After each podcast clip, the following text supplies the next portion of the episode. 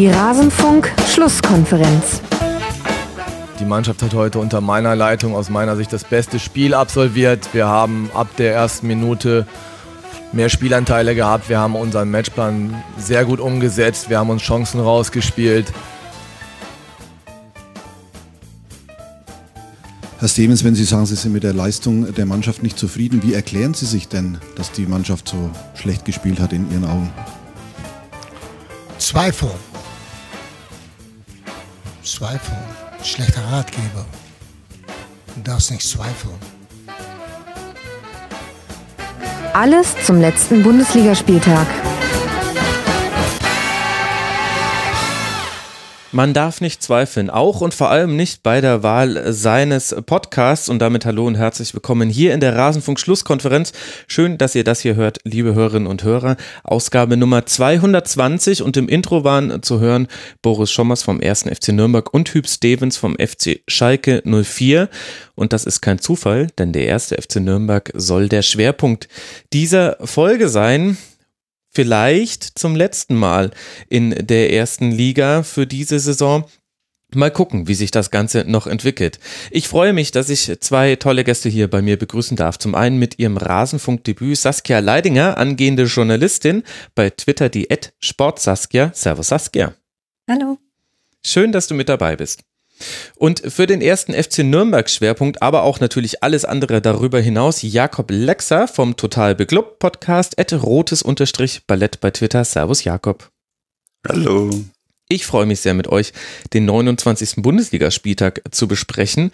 Bevor wir damit starten, muss ich natürlich wie immer danklos werden. Und zwar diesmal an Rocky09, an Christoph, der sich mehr Tobias Escher wünscht. Das tun wir auch, lieber Christoph. Und zwar nicht nur im Rasenfunk generell. Mehr Tobias Escher im Leben macht das Leben besser. Außerdem danken wir Carsten Weinert, Henning und Mike mit I und C. Sie alle sind Rasenfunk-Supporter. Herzlichen Dank dafür. Der Rasenfunk ist ein werbe- und sponsorenfreies Produkt, allein von eurer finanziellen Unterstützung getragen. Gerade schläft so manches da ein bisschen ein. Also wenn ihr einen Euro oder vielleicht ein bisschen mehr im Monat übrig habt, dann überlegt euch doch, ob es euch der Rasenfunk wert ist. Wir würden uns darüber freuen und können dann hoffentlich irgendwann auch mal die Gäste partizipieren lassen. Dafür reicht es leider noch nicht. Weil wir aber den Rasenfunk schon hauptberuflich machen können, zumindest ich, gab es auch in der letzten Woche noch eine neue Folge. Es gibt ein Tribünengespräch zu Hillsborough. Am heutigen Montag jährt sich die Tragödie von Hillsborough zum 30. Mal. Bei dem Stadionunglück kamen damals 96 Menschen ums Leben und mehrere hundert wurden verletzt. Warum das auch heutzutage wirklich noch ein relevantes Thema ist, warum es über 23 Jahre gedauert hat, bis die wahren Umstände dieses Unglücks an die Oberfläche kamen und was das alles auch für den FC Liverpool heute bedeutet. Das alles habe ich besprochen mit Ole Zeisler, der eine sehr empfehlenswerte Doku zum Thema gemacht hat, die auch gestern im NDR lief und auch in der Mediathek zu sehen ist. Also könnt ihr euch vielleicht dieses Tribünengespräch mal zu Gemüte führen. Es ist viel Arbeit hineingeflossen. Und viel Arbeit ist auch in unsere Sticker geflossen. Grüße an unseren Haus- und Hofdesigner at Disco Money. Da gibt es jetzt wieder neue. Nachdem die ersten 1000 nur an Supporterinnen und Supporter gingen, dürfen jetzt alle welche haben. Wie ihr die bekommt, das erfahrt ihr unter mitmachen.rasen.de. Es ist denkbar einfach. Ihr müsst letztlich einfach nur einen an euch adressierten und frankierten Rückumschlag an mich schicken. Und dann werde ich das immer, wenn ich Zeit finde, zum Postkasten, zum Briefkasten zu gehen, tun und dann bekommt ihr schicke Rasenfunksticker, wenn ihr denn welche mögt. Mitmachen.rasenfunk.de, da gibt's alle Informationen dazu. Das soll es aber gewesen sein mit der Vorrede. Und jetzt wollen wir den 29. Spieltag uns genauer anschauen. Wir beginnen erst ganz oben an der Tabelle, bevor wir dann nach ganz unten blicken werden. Und ganz oben in der Tabelle steht der FC Bayern München mit 67 Punkten, wieder ein Punkt Vorsprung auf Borussia Dortmund. Und das hat man unter anderem erzielt mit einem Auswärtssieg in Düsseldorf was irgendwie ein Spiel war, bei dem es nur Gewinner gab. Denn die Fortuna hatte bereits auf dem Sofa den Klassenerhalt fix gemacht und die Bayern konnten sich dann mit einer guten Leistung die Tabellenführung zurückholen. Zweimal Kingsley Coman, einmal Nabri, dann Luke Bacchio per Strafstoß und Leon Goretzka treffen dann zu einem 4 zu 1 Endstand des FC Bayern. Saskia, gibt es denn deiner Meinung nach aus Sicht der Bayern irgendetwas zu meckern an diesem Spiel? Ähm, nee, eigentlich überhaupt nicht. Also die haben das sehr gut und dominant, wie man die Bayern eigentlich kennt, drunter gespielt. Ähm, ich fand, Coman und Kimmich haben da äh, sehr gut zusammengespielt und ähm, ich habe auch ehrlich gesagt die Bayern nicht so, naja, ähm, auch aggressiv in den ersten Minuten erwartet. Also die haben echt von Anfang an versucht, immer die, die Bälle direkt zurück zu erobern und äh, sofort umzuschalten. Mhm. Das haben sie natürlich dann später ein bisschen ähm, zurückgeschraubt, ähm, nachdem sie in Führung gegangen sind. Aber nee, also ich fand das einen sehr guten Auftritt der Bayern. Jakob, hast du irgendwas äh, gefunden, wo man Zweifel streuen könnte, um bei Hüb Stevens zu bleiben am FC Bayern? Ja, erstmal natürlich Riesenglückwunsch und echt tolle Leistung, hochverdient von Düsseldorf, dass sie die Klasse gehalten haben. Mhm. Leider natürlich, oder was heißt leider, da haben sie besser feiern können, ohne dass sie selber aktiv waren. Und ich finde, das hat man im Spiel dann auch angemerkt. So das Giftige und die Kontersituationen oder Umschaltsituationen hat man bei Düsseldorf gar nicht gesehen. Das Einzige war wieder so ein ziemlich dusselig verlorener Ball im Aufbau vom Hummels, das man eigentlich von ihm nicht kennt. Ich glaube, das ist wirklich das Einzige, wo ich mir gedacht habe, okay, das ist mir nicht gewohnt von ihm eigentlich oder beziehungsweise das in dieser Saison erschreckend oft passiert. Die Verletzung von Neuer ist natürlich problematisch. Mhm.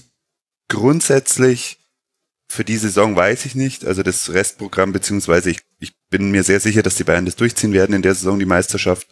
Aber wenn man sich ansonsten auch die Statistiken anschaut, 90-prozentige Passquote, 63-prozentige Zweikampfquote, 67% Ballbesitz, das klingt schon nach einer, nach einem Spiel aus der Guardiola-Zeit fast. Also ich glaube, das war für die Bayern auch ein richtig gutes Spiel. Was mir auch gut gefallen hat, Saskia hat es gerade schon erwähnt, es waren sehr viele interessante Ballgewinne dabei in der gegnerischen Hälfte. Das ist, glaube ich, keine Stärke von den Bayern grundsätzlich. Das ist was, wenn sie das dauerhaft im Spiel hinzufügen, dann glaube ich, sind sie da auf einem guten Weg. Und man hat gesehen, dass der Müller in einer, wenn er nicht auf Außen spielt, sondern tendenziell eher in Strafraumnähe oder am besten im 16er sich befindet, um mhm. Lewandowski rum, dass, dass er da doch also wesentlich besser aufgehoben ist, was meiner Meinung nach schon seit fünf, sechs, sieben, acht Jahren hätte sein sollen. Ich weiß nicht, ob das eine dauerhafte Lösung ist. Ich schaue die Bayern nicht so viel, aber das kannst du vielleicht was dazu sagen, weil das finde ich, wenn, wenn man Müller jetzt noch sinnvoll einsetzen will, dann muss er einfach nah ans Tor, weil auf Außen ist er aus meiner Sicht komplett verschenkt.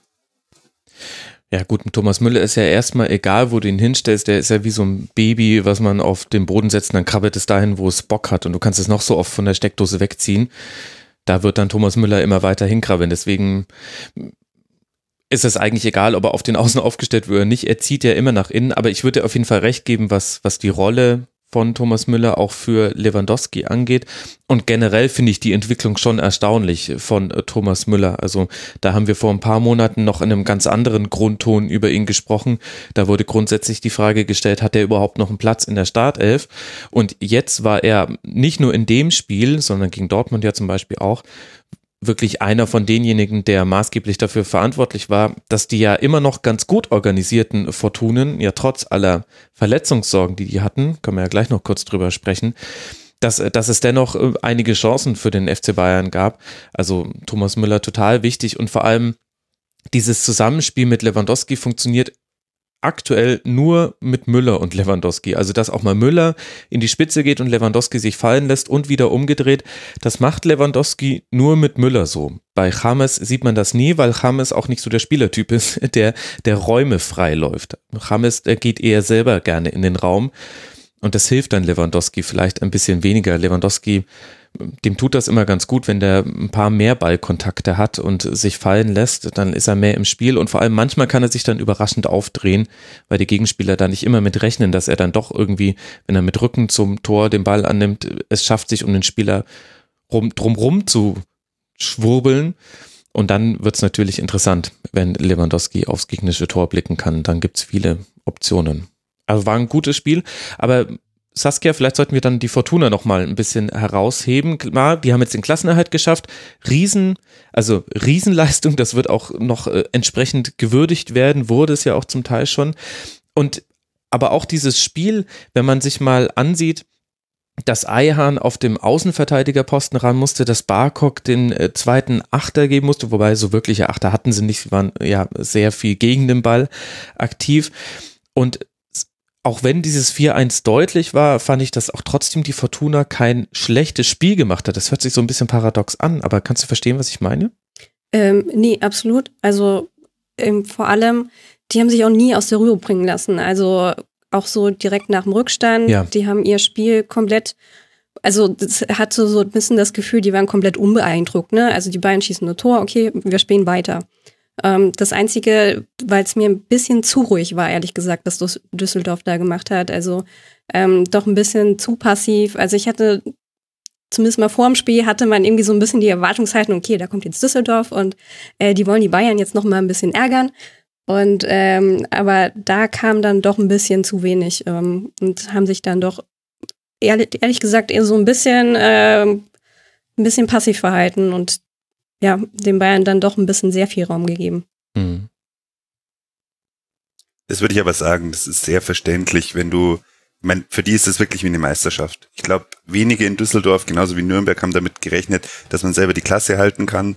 Und das waren ja auch vor der Saison, es ist ja oft thematisiert worden, die klar zwei am schwächsten aufgestellten Mannschaften mit den wenigsten finanziellen Mitteln.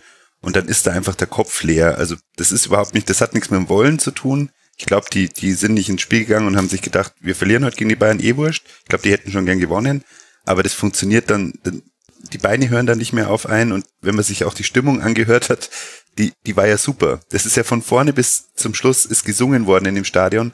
Und da, da dann die Aggressivität reinzubringen, als Mannschaft, für die es um nichts mehr geht, und das ist ja was ganz Typisches, was wir jedes Jahr erleben, auch wenn die Bayern, wir haben das jetzt sehr oft erlebt, dass die schon frühzeitig Meister waren, dann verlieren sie halt mal ein, zwei Spiele oder spielen unentschieden oder, oder spielen für ihre Verhältnisse schlecht.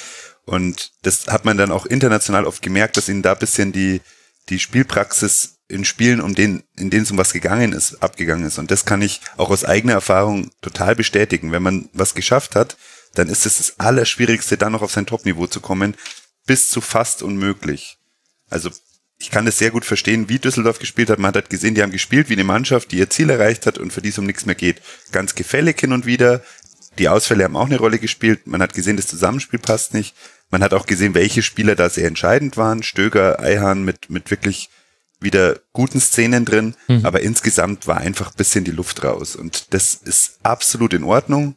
Das macht auch nichts, ist absolut verständlich und so finde ich war das Spiel dann auch. Man konnte sich's anschauen, aber man hat gesehen, bei den Bayern geht's noch um was. Ja. bei Mainz geht's halt, äh, bei Mainz Verzeihung, bei Düsseldorf geht's um nichts mehr. Nee, natürlich, also es soll natürlich jetzt überhaupt nicht die, die Leistung von Düsseldorf in dieser Saison schmälern. Also das ist ja Wahnsinn, was die geschafft haben mit, mit der Mannschaft. Ja, absolut. Ich meine, wobei natürlich der Punkt, wenn, wenn Jakob sagt, das schadet jetzt ja auch niemanden, dann spüre ich schon die ganzen Borussia Dortmund-Fans und Anhänger da draußen so ein bisschen zusammenzucken. Die, die ärgern sich natürlich. Ist jetzt nicht so, dass Fortuna sich auf den Rücken gelegt hätte und gesagt hat, macht äh, was ihr wollt, wir, wir kuscheln hier auf dem Rasen und freuen uns einfach nur. Aber es war eben Spannungsabfall zu sehen, gepaart mit Verletzungssorgen oder Ausfällen. Und da fragst du dich als Borussia Dortmund, für die es ja einfach noch um viel geht, so gut jetzt auch der FC Bayern da gespielt hat. Aber ich glaube, die Komponente kommt da schon noch mit dazu, aber da kann man keinen Vorwurf äh, draus stricken. Das ist halt jetzt einfach nur mal so. Und das ist auch normal für diese Saisonphase. Und gleichzeitig liegt es ja auch in der Hand von Borussia Dortmund. Man hätte ja zum Beispiel auch im Spiel gegen den FC Bayern anders spielen können. Aber das, deswegen, das wollte ich nur noch kurz einordnen. Ich meine, es geht hier schon noch um die Meisterschaft und da ist es dann schon noch hat es eine Relevanz, wie die Gegner gegen den FC Bayern spielen. Aber man muss auch sagen, es war ja nicht so, dass äh, die Bayern einen wehrlosen Gegner da überfahren haben, sondern der FCB hat da wirklich auch das Spiel dominiert, hat sich fast gar keine Fehler erlaubt. Den Handelfmeter klammern wir aus wegen Fragwürdigkeit. Und das Bitterste ist dann eigentlich, dass sich Manuel Neuer und Mats Hummels verletzen. Also Neuer mit einer Ausfallzeit von auf jeden Fall mindestens 14 Tagen. Der hat sich ein Muskelfaserriss zugezogen, Hummels eine Zerrung. Das ist halt relevant, denn die kommenden Aufgaben von FC Bayern, da warten schon noch einige Brocken. Also jetzt zweimal hintereinander Werder Bremen, einmal zu Hause in der Bundesliga, dann auswärts im Pokal, dann natürlich das Auswärtsspiel beim ersten FC Nürnberg, Jakob, da wird alles abverlangt werden vom FC Bayern. Und ähm, hinten raus ja noch Leipzig und Eintracht Frankfurt. Also mh, ich sehe da jetzt noch nicht so den klaren Durchmarsch unbedingt. Weiß aber auch nicht, ob ich da Berufspessimist bin an der Stelle. Ja, die letzten Jahre haben auch wirklich nicht darauf hingedeutet. Ich möchte nur ähm, nochmal bestärken, ich habe gesagt, für Düsseldorf geht es um nichts mehr. Und für Bayern eben ja. schon. Ja, ja, das ja. das, was man gemerkt hat. Genau. Und ähm, und Fortuna darf jetzt so ein bisschen so Ehrenrunden äh, drehen, jetzt in der Liga jedes Spiel noch genießen, geht jetzt dann in Mainz weiter, dann zu Hause gegen Werder. Man wird auch noch mal in Dortmund spielen am äh, vorletzten Spieltag. Also ich bin sehr gespannt darauf zu sehen, wie Fortuna Düsseldorf spielt, wenn der Druck eigentlich komplett weg ist und auch wieder die Spieler zur Verfügung stehen, die jetzt zum Teil gefehlt haben. Eihan auf Außen, das ist mit Nabri in dem Spiel ein Mismatch gewesen und das haben die Bayern auch relativ klug ausgenutzt. Gleichzeitig hat ausgenutzt, nicht ausgenutscht, ausgerechnet hat Coman ein sehr gutes Spiel gemacht auf dem anderen Flügel und dann hast du schon mal zwei Elemente, die sehr wichtig sind für den FC Bayern. Nun denn, ein 4 zu 1 für Bayern in Düsseldorf und das führte dann eben dazu, dass die Bayern wieder von der Tabellenspitze grüßen und das, obwohl der BVB vorlegen konnte am Samstag in einem etwas merkwürdigen Spiel. Denn eine Halbzeit lang sah es gegen den ersten FSV Mainz 05 so aus, als wäre der BVB ohne Schramme aus dem 0 zu 5 gegen die Bayern herausgekommen. Doch dann kam die zweite Halbzeit und die war irgendwie merkwürdig. In der ersten Halbzeit 9 zu 2 Abschlüsse pro BVB, in der zweiten Halbzeit 15 zu 3 pro Mainz 05. Und am Ende rettete dann Roman Bürki mit einer denkwürdigen Dreifachparade gegen Uja den Sieg. Sollte Dortmund Meister werden, dann werden wir uns an diese Szene nochmal zurückerinnern. Jakob, kannst du mir erklären, was da los war bei Borussia Dortmund? Also zum einen hat mich der Start von Dortmund positiv überrascht, weil mhm. ich habe nicht gedacht, dass sie mit so einer Watschen aus dem Bayern-Spiel raus so gut starten. Und da merkt man halt auch, Sancho ist ein wirklich junger Spieler, aber Wahnsinn, was der für eine Abgeklärtheit schon vom Tor hat. Wie wichtig auch Reus ist, der fast immer seinen Fuß mit drin hat. Und momentan merkt man halt auch, also die Besetzung mit Jallo hinten links ist aus meiner Sicht unglücklich ich verstehe es auch nicht ganz. Schmelzer ist komplett weg momentan. Hm. Gut, Hakimi ist verletzt, das ist natürlich schwierig, aber man merkt, dass Dortmund einfach extrem angewiesen ist auf Geschwindigkeit. Mhm. Und das wollte Mainz, glaube ich, am Anfang durch das, durch so ein 5-3-2 verhindern, dass sie überhaupt in Geschwindigkeit kommen. Und trotzdem haben sie die Tore kassiert aus Umstaltsituationen. Und das ist natürlich dann bitter. Und in der Halbzeit haben sie dann umgestellt auf, auf glaube 4-3-1-2. Mainz. Mhm. Und das hat man dann doch deutlich gemerkt. Aubameyang ist aus der Innenverteidigung raus ins Mittelfeld und ich finde, Mainz hat einen sehr, oder den interessantesten Spieler eigentlich auf dem Feld mit Unisivo, der ja auf der einen Seite groß ist, auf der anderen Seite aber auch wirklich sackschnell. Und das finde ich immer einen interessanten Spieler, auch wenn er vielleicht nicht den großen Stempel aufgedrückt hat in, in dem Spiel. Aber das ist so ein Spieler, den, auf den muss man immer so ein bisschen aufpassen. Und insgesamt haben sie dann rausgeschoben besser. Und wenn man anschaut, auch nach den verschiedenen Expected Goals, die ich so nachgeschaut habe, war Mainz überall mindestens oder ungefähr ein Tor besser. Mhm. Und das ist natürlich schon eine starke Leistung.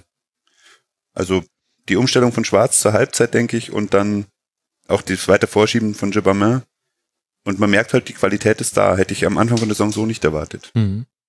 Also bei Expected Goals, ganz kurz würde ich bei diesem Spiel äh, vor dem äh, Gebrauch ein bisschen warnen, weil da natürlich dann so drei Abschlüsse von Ucha dann äh, besonders viel reinzählen. Also de facto waren es, glaube ich, zwei große Chancen in der zweiten Halbzeit oder vielleicht drei und daraus hat dann Mainz ein Tor gemacht. Das ist dann, nach Expected Goals hätte man zwar trotzdem sehr viele Chancen auf ein Unentschieden gehabt, aber das ist so, als würde man die Expected Goals bei der deutschen Nationalmannschaft bei der WM 2018 nehmen, wo sie halt nie große Chancen hatten, aber davon halt 15 und man dann am Ende auch immer bei einem Wert von 1,7 oder so gelandet ist. Deswegen so, das nur die Klammer hier rum. Und jetzt darf Saskia, die ich ganz rüde unterbrochen habe, da rein. Nee, alles gut.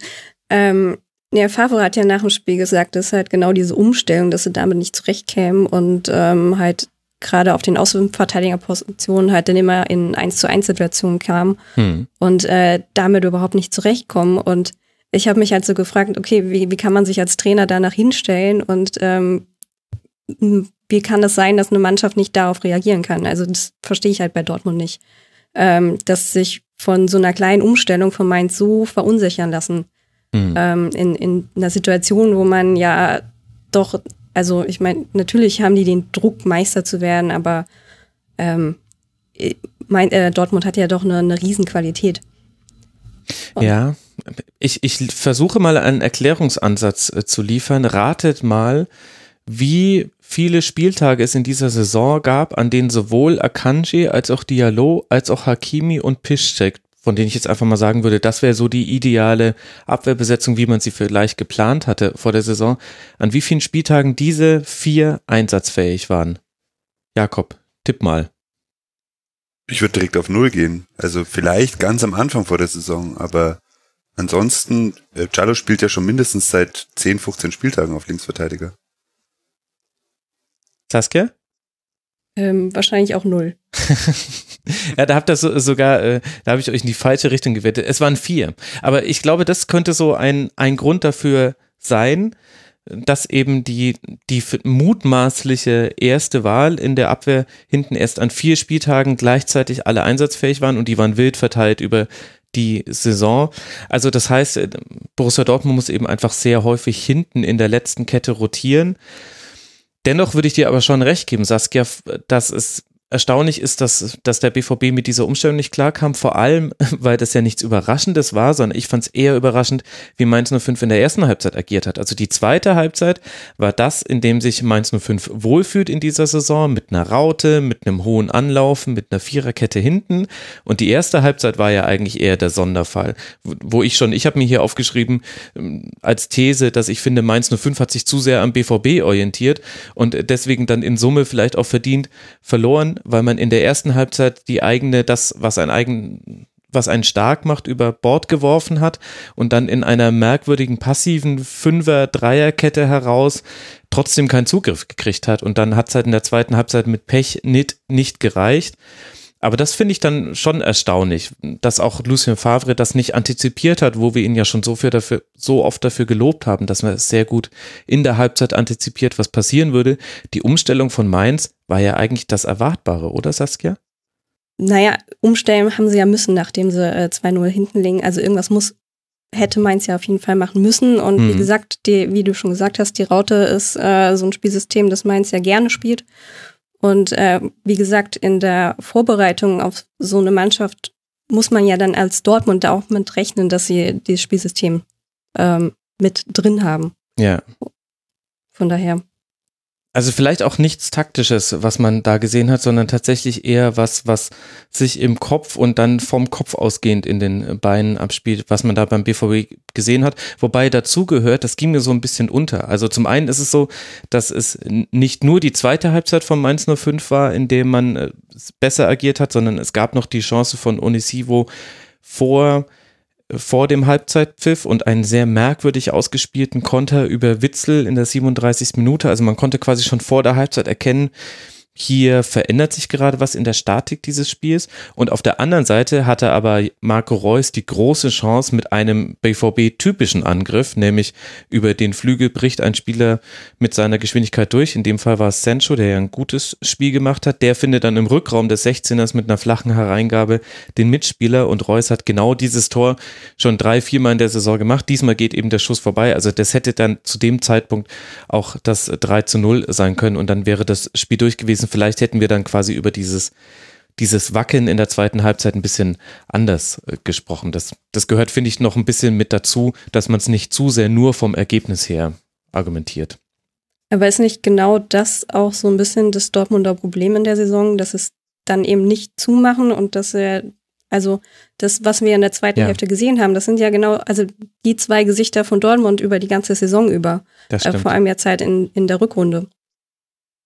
Nee, würde ich dir recht geben. Also vor allem plakativstes Spiel da, die Partie gegen Hoffenheim, wo man dann am Ende mit einem 3-3 rausgeht, wo man auch noch halbwegs glücklich sein kann, dass es sogar noch ein Punkt wurde stattdessen. Und man war eben in der Saison schon sehr häufig auch von Roman Bürki abhängig, so wie ja in dem Spiel auch. Also acht Paraden waren es dann insgesamt, drei natürlich alleine gegen Ucha.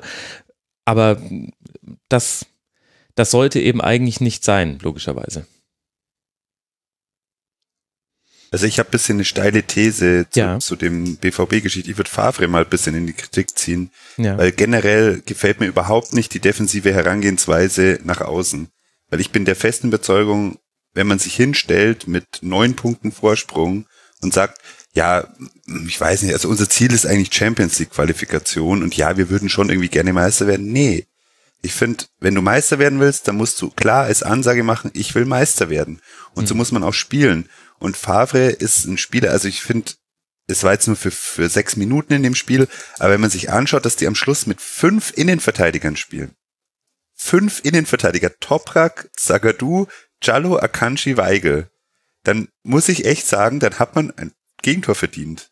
Und das finde ich, ich finde es unglaublich und das stimmt, was du sagst natürlich mit der Szene, wo man das 3-0 machen kann, aber das war eine Szene. Mhm. Und dann stellen sie sich mehr oder weniger hinten rein und dann kommt, man merkt dann wirklich so auch ein bisschen die Unsicherheit. Und warum nehme ich dieser Dortmunder Mannschaft, die, die als große Stärke eben genau das hat, Geschwindigkeit, Powerfußball vorne drauf, man hat den besten Spieler in der Mannschaft im, im Sturm mit, mit Reus. Mhm. Der Götze ist, der hat sich so toll wieder entwickelt. Die Vorlage zum 2-0, wo er kurz links schaut und dann kommt der perfekte Pass. Da habe ich mir gedacht, wow, der ist echt wieder, wieder gut etabliert in der Mannschaft und, und bringt einen positiven Beitrag.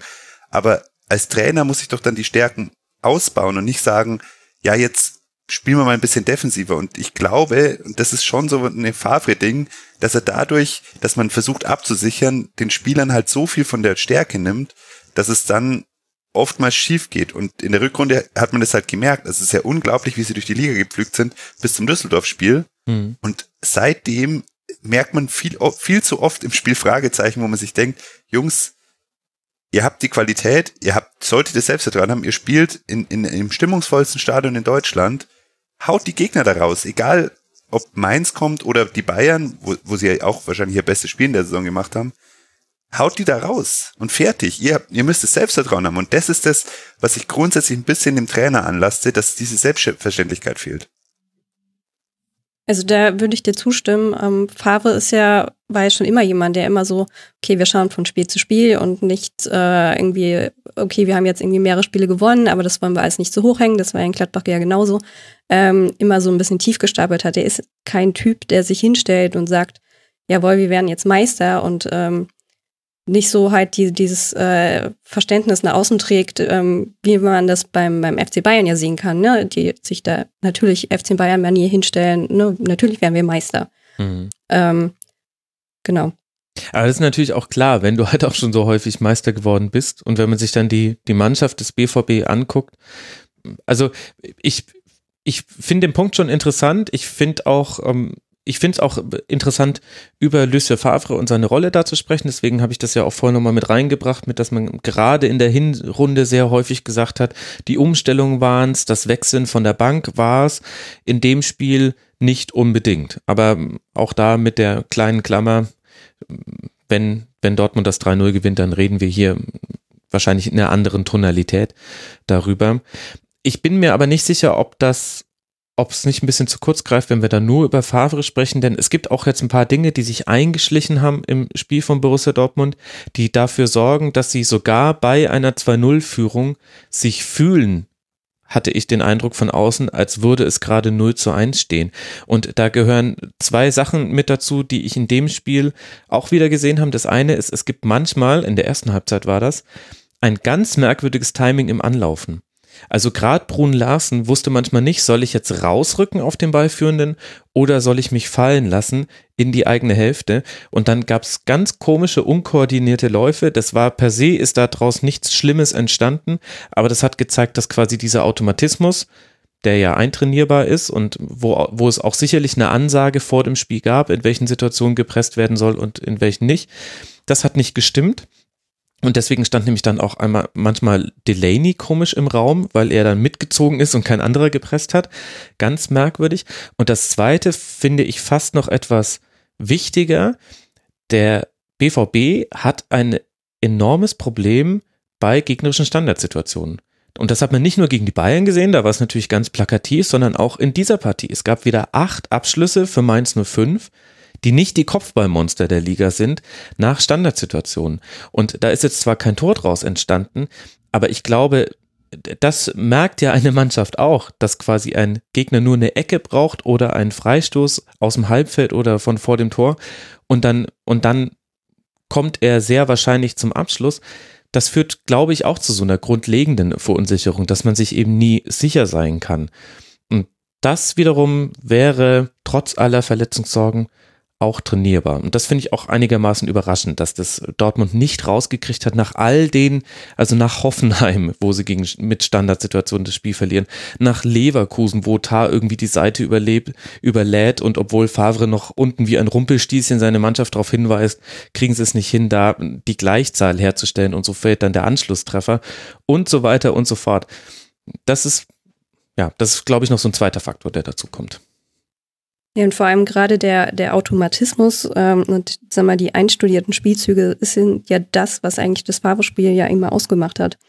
Also äh, wenn man sich so Interviews von, von ehemaligen Spielern anhört, der ja, die erzählen, dass äh, Favre unendlich oft dieselbe Situation trainieren lässt, dass man Patrick Herrmann, der unendlich oft äh, anlaufen musste, bis es endlich richtig gemacht hat, äh, aus Favres Sicht. Ähm, also das ist halt was, wo eigentlich Favre das ja total mhm. oft trainieren lässt. Ja, das stimmt. Ja, also es ist eine interessante Phase in der Saison des BVB und auch deshalb interessant, weil sie ja trotzdem noch mit allen Möglichkeiten, in vielen Szenarien kann der BVB ja dennoch Meister werden. Also wir reden hier nicht über eine Mannschaft, die acht Punkte zurückliegt, sondern es ist ein Pünktchen. Es geht jetzt dann weiter in Freiburg, wird eine schwierige Aufgabe, nicht nur weil es der SC Freiburg ist, sondern auch, weil die Konstellation relativ wahrscheinlich so sein wird, dass der SC mit einem Sieg den Klassenerhalt sicherstellen könnte. Das geht nur in dem Fall nicht, dass der VfB Stuttgart in Augsburg gewinnt am Tag davor. Ich glaube, das muss man da noch in die Verlosung mit reinnehmen. Das könnte quasi sich so für die Freiburger wie ein Endspiel an führen und danach empfängt der BVB zu Hause Schalke 04. Für Mainz 05 geht es jetzt dann weiter zu Hause gegen Fortuna Düsseldorf und dann in Hannover. Mainz steht bei 33 Punkten, 12 Punkte vor dem VfB Stuttgart. Wir rechnen kurz, wie viele Punkte noch zu vergeben sind. Es sind 15. Das sieht also alles ganz gut aus und vor allem diese zweite Halbzeit wirft natürlich Fragen auf die erste Halbzeit auf. Man muss aber dann vielleicht so ein einzelnes Spiel dann auch an der Stelle nicht überbewerten sondern es in den Kontext ein, der Saison einordnen. Da hat man gesehen, Mainz 05 ist gut in dem, was seine Stärke ist, in diesem Rautensystem. Das spielen sie wirklich klasse. Und das in der ersten Halbzeit. Das hat halt in diesem Spiel mal einfach überhaupt nicht funktioniert. So ist es dann eben manchmal auch. Wir gehen weiter an der Tabellenspitze ein bisschen nach unten. Wir haben jetzt über Bayern gesprochen, wir haben über Dortmund gesprochen. Wird mal Zeit, dass wir vielleicht über die aktuell beste Mannschaft der Liga sprechen, auch wenn da vielleicht der eine oder andere Bayern-Fan protestieren äh, mag. Aber Rasenballsport Leipzig, was die abreißen, das ist schon wirklich erstaunlich. Auch gegen Wolfsburg gibt sich Raber keine Blöße. Noch am ehesten die, das Spiel offen gestaltet zu haben und nicht früher für sich entschieden zu haben. Kampel und Timo Werner machen in der ersten Halbzeit die Tore zum 2 zu 0 Sieg. Danach gibt es noch viele Chancen, aber eben keine weiteren Treffer mehr für Leipzig. Und es ist unglaublich, was für eine Rückrunde Leipzig spielt. Das war jetzt der vierte Bundesliga-Sieg in Folge. Drei davon waren zu null. Saskia, was hat denn jetzt Leipzig in diesem Spiel gegen Wolfsburg wieder so stark gemacht? Also genau das, was wir jetzt gerade bei Dortmund so ein bisschen äh, kritisiert haben, äh, dieser Automatismus. Also bei Leipzig passt irgendwie so das, das blinde Verständnis funktioniert total gut. Ähm, alles ist miteinander aufeinander abgestimmt. Ähm, mhm die spielen total guten Fußball nach vorne und ähm, stehen defensiv äh, extrem äh, stark. Also ich meine, die, die wenigsten Tore, glaube ich, in der Bundesliga insgesamt. Also eine, eine also sehr Gegentore. gute Defensiver. Mhm. Gegentore, genau. Ja. Ja, und das ja, obwohl man Jakob in der Aufstellung durchaus ein bisschen improvisieren musste. Es gab diesmal eine Dreierreihe hinten und Klostermann und Heistenberg haben auf demselben Flügel gespielt. Ich konnte es leider nicht über 90 Minuten sehen. Mein erster Gedanke war aber, wenn man auf den anderen Flügel guckt, auf Leimer, der dann gegen Roussillon gestellt war, dass vielleicht da auch so eine Asymmetrie in Kauf genommen wurde, dass Leimer Roussillon aus dem Spiel nimmt. Das hat auch sehr gut funktioniert. Also Roussillon und Tisserand, der der William-Ersatz auf dem anderen Flügel war, haben jeweils nur eine Flanke geschlagen. Wenn wir wissen, wie der VfL Wolfsburg in dieser Saison gespielt hat, dann ist es extrem wenig. Also da hat Leimer sich auch wirklich vor allem darauf beschränkt, Roussillon zu begleiten und nicht die Flanken schlagen zu lassen. Aber eben trotz dieser Umstellungen diese defensive Stabilität und ich glaube, eine Chance für Wolfsburg in dem Sinne. Also klappen die Automatismen auch system- und spielerunabhängig. Genau, das wollte ich noch hinzufügen. Die Saskia hat absolut recht, dass das Wahnsinn ist, wie gut, taktisch gut und von der Einstellung her, Taktik ist ja nicht nur die Aufstellung, sondern auch die Einstellung und wie man sich verhält am Platz und wie man auch die Kombination Mukiele Leimer auf der Seite, ich glaube vor der Saison, wenn man das gesagt hätte, dann hätte man gesagt, okay, ja. Roussillon, einen der besten Linksverteidiger in der, in der Liga, was die Offensive angeht. Ja, muss, wird wahrscheinlich ein Fest für Roussillon und dann macht er vielleicht sein schlechtestes Saisonspiel, weil, also zum einen die Entwicklung von Konrad Leimer finde ich unglaublich. Also, das ist so ein Spieler, der fliegt gern mal unterm Radar, aber hm. der macht fast immer das Richtige. Das ist unfassbar. Und Mukiele nicht nur entscheidend mit, mit einer Torvorbereitung oder Torbeteiligung beim 1-0, sondern der ist eigentlich Innenverteidiger oder einer in der Dreierkette, geht aber trotzdem dann auch mal durch und Leimer sichert dann ab. Also das hat einfach wirklich perfekt funktioniert und man kann über Rangnick sagen, was man will, ihn sympathisch finden oder nicht, aber das ist, der bringt genau das mit, denn die stecken sich hohe Ziele und das kann, dann kriegen sie halt Kritik, wenn es nicht funktioniert, hm. aber wenn das eingespielt ist und das war ja auch wirklich die Trainerpersonalie, wo man vor der Saison gesagt hat, das kann eigentlich nicht funktionieren oder es ist unwahrscheinlich, dass es funktioniert und unglaublich, was, was auch Rangnick für einen Wahnsinnsjob macht. Und das war das Spiel übrigens. Und wir reden hier über Rasenba äh, Raba Leipzig gegen ähm, VfL Wolfsburg. Da habe ich mich mit Abstand am meisten drauf gefreut am ganzen Spieltag. Und das hat's nicht enttäuscht, was Leipzig abreißt. Defensiv saustark, aber auch in der Offensive, man, auch wenn es nur 2-0 war, lange Zeit, trotzdem hatte ich immer das Gefühl, die legen den Schalter um und zack hatten sie wieder eine gute Chance. Und dann mhm. war wieder Wolfsburg ein bisschen am Drücker und dann wieder Leipzig, zack, um, Schalter umgelegt, wieder gezeigt, wir sind einfach deutlich besser. Und wir reden über einen Wolfsburg, das ja der Saison wirklich auch relativ stabil spielt und eigentlich eine sehr gute Saison im Vergleich zu den letzten Jahren. Mhm. Ja, also allein Timo Werner mit sechs Abschlüssen, daraus dann ein Tor, ein Pfostenschuss. Perwan hat wunderbar wieder gehalten, acht Paraden von ihm in dem Spiel. Also der war einer der Gründe, warum das nicht früher entschieden war zugunsten von Rasenballsport. Und wir haben jetzt eben die Flügel schon angesprochen, also sehr wenig Flanken, die Wolfsburg tatsächlich in den 16er schlagen konnte. Das ist ja so ein bisschen Plan A beim VfL in der Offensive. Plan B ist, bring irgendwie Weghorst in Situationen im Strafraum. Und auch da hat sich Leipzig wirklich herausragend gut gezeigt. Weghorst hatte insgesamt nur einen Abschluss und nur drei Ballkontakte im Strafraum. Das heißt, der war im Grunde abgemeldet. Und das sind, glaube ich, die zwei Komponenten, wenn du die dem Spiel des VfL Wolfsburg nimmst, also die Gefahr über die Flügel und eben die Gefahr über Weghorst, dann hast du schon sehr, sehr gute Chancen, dass die nicht arg viele Tore schießen werden und dann musst du eben selber noch Lösungen finden. Die hat Leipzig immer in dieser Saison und dann läuft das so und ja, also Konate sechs Interceptions, also abgefangene Bälle, zehn klärende Aktionen. Sehr, sehr stark. Und bei Wolfsburg fand ich aber, Saskia, fand ich es durchaus überraschend, dass die so wenig Land gesehen haben in Leipzig. Denn so gut wir, also ich finde, alles, was wir jetzt zu Leipzig gesehen haben, das wurde ja bestätigt durch dieses Spiel. Aber dennoch hätte es ja Chancen für Wolfsburg geben können und vor allem, sie haben ja auch schon ein anderes Gesicht in dieser Liga gezeigt. Also es war dann auch ein, nicht der, nicht der Auftritt des VfL, der es in die Highlight-Galerie dieser Saison schaffen wird. Ich muss sagen, ich habe das Spiel eigentlich nur in der Zusammenfassung gesehen und da gab es eigentlich nie eine Szene mehr von Wolfsburg. Also in der Zusammenfassung, äh, egal welche ich gesehen habe, da war immer nur Leipzig am Drücker. Von daher kann ich ehrlich gesagt zu Wolfsburg nicht viel sagen, weil äh, ich da nicht viel gesehen habe. Ja, also sie hatten insgesamt auch nur zwei Torschüsse. Es gab so eine Szene in der 79. Minute, da hätten sie den Anschlusstreffer machen können. Da hat Knoche auf Brooks geflankt, der dann so per Kopfballaufsetzer nach innen gelegt hat und äh, Tisserand genau unter dem Ball hindurch springt. Also da konnte er jetzt auch nichts für, das war einfach äh, Pech. Sonst hätte er ihn aus kurzer Distanz vielleicht noch ins Tor drücken können. Aber das war es dann fast auch schon. Also es gab, es gab so mehrere Halbchancen noch. Also Steffen, der mal aufs Tor ziehen kann, aber dann läuft den Konate eben einfach super ab. Also das war so ein typisches Spiel, wo nichts von dir oder wenig von dir in der Zusammenfassung landet, weil quasi immer in der Entstehung der Torchance die letzte Aktion fehlt. Also die Flanke wird geblockt oder du verlierst den entscheidenden Zweikampf oder der, der Verteidiger kriegt einfach noch einen Fuß dazwischen und klärt kurz bevor der gefährliche Pass gespielt werden kann. Ich glaube, deswegen ist so wenig von Wolfsburg in den Zusammenfassungen gelandet. Gut. Ich weiß nicht, ob euch noch was zum Herz auf dem Herzen liegt zu diesem äh, Spiel. Jakob, äh, nachdem du dich so sehr darauf gefreut hast, mehr als auf das Spiel deines Clubs gegen Schalke. Ja, nein, natürlich nicht. Ich freue mich immer auf Spiele vom Club. Lügner. nee, möchtest ja, du noch was loswerden? Nee, das geht eigentlich. Ich habe ja mal gesagt, das schönste, die schönste Zeit des Clubfans ist immer vor dem Spiel, weil da malt man sich aus, was alles gut laufen kann. Alles, was danach kommt, ist furchtbar. okay. kann ich verstehen. Ja, bisschen eigensinnig im, im Sturm vorne bei, bei Leipzig.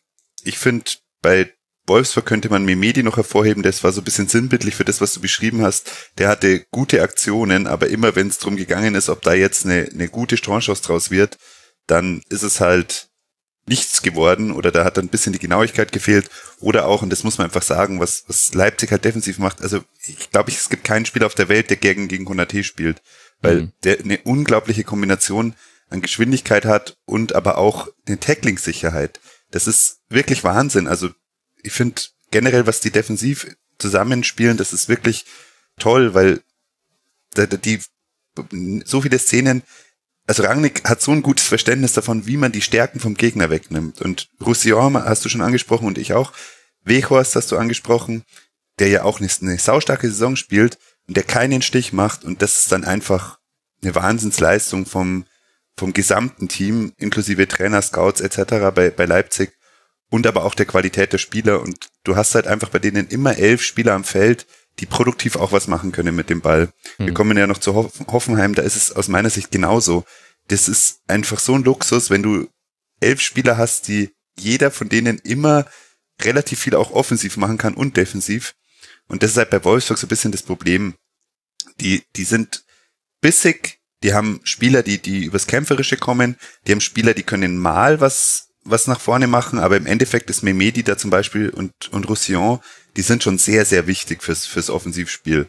Und wenn die beiden ausgeschaltet werden, und das hat man in dem Spiel halt gesehen, dass die relativ gut bearbeitet wurden und dann passiert halt in der Spitze relativ wenig. Aber Saskia hat ja auch schon gesagt, 22 Gegentore, es ist halt auch relativ fünf normal. in der Rückrunde. Fünf, ja. fünf Gegentore fünf Tore, ja. in zwölf Spielen in der Rückrunde. Und ich glaube, da waren zwei Strafstöße mit dabei, wenn ich mich gerade richtig erinnere. Also verrückt unglaublich. Also die, die Defensivtaktik insgesamt, die, die Einstellung, auch die Aufstellung, das funktioniert einfach perfekt in der Rückrunde. Und da sieht man halt, was das bringen kann, wenn man so junge Spieler wie Upamecano ist momentan verletzt, aber der hat ja auch am Anfang katastrophal gespielt und Konate haben sie langsam aufgebaut und jetzt sind auf einmal die Innenverteidiger spielen die, die wirklich junge Spieler, die sie da aufgebaut haben und es funktioniert einfach. Das ist schön zum Anschauen. Und deswegen freue ich, habe ich mich auf das Spiel gefreut. Mhm. Wolfsburg sieht halt auch gegen die Top 3 echt schlecht aus in der Saison. Also das Spiel in München ist ja noch bekannt. Gegen Dortmund hatten sie ein bisschen Pech mit den späten Toren.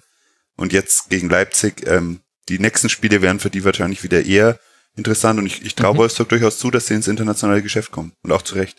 Ja, ich meine, das ist ja die Zeit, in der Wolfsburg dann auch in der Hinserie die wesentlichen Punkte geholt hat. Also es geht jetzt dann weiter zu Hause gegen Eintracht Frankfurt und dann in Hoffenheim. Also das sind natürlich zwei Mannschaften aus dem obersten Tabellenumfeld. Und dann kommt die Dreierreihe. Erste FC Nürnberg Heimspiel, auswärts in Stuttgart und FC Augsburg Heimspiel. Das ist der Bereich, in dem man in der Hinrunde sehr gut punkten konnte, nicht ausgeschlossen, dass der VfL da nochmal einen ähnlichen Lauf startet. Und dann tut so eine Niederlage und das schlechte Abschneiden gegen die Spitzenteams auch weniger weh, als es vielleicht sonst der Fall wäre. Der VfL hat gerade zwei Punkte Rückstand auf den Europa League Platz, Platz den gerade Hoffenheim innehat. Und für Rasenballsport gibt es jetzt dann ein, boah, nennen wir es einfach mal Champions League Endspiel. Sollte man in der nächsten Woche in Gladbach gewinnen, dann hat man die Champions League sicher. Es sind sieben Punkte, die man aktuell Vorsprung hat vor Gladbach. Die Champions League scheint dennoch sicher aufgrund der aktuellen Form kommt jetzt echt eine spannende englische Woche auf Leipzig zu, auswärts in Gladbach. Dann kann man im DFB-Pokal-Halbfinale beim HSV eventuell ins DFB-Pokal-Finale einziehen. Also eine sehr, sehr gute Saison für Rasenballsport. Probleme hatte man eigentlich nur gegen die Gegner, die sich richtig hinten reingestellt haben. Da hat dann manchmal die Kreativität noch gefehlt, aber das ist halt dann auch dieser Ballbesitzfußball den Leipzig nicht unbedingt spielen möchte unter Rangnick.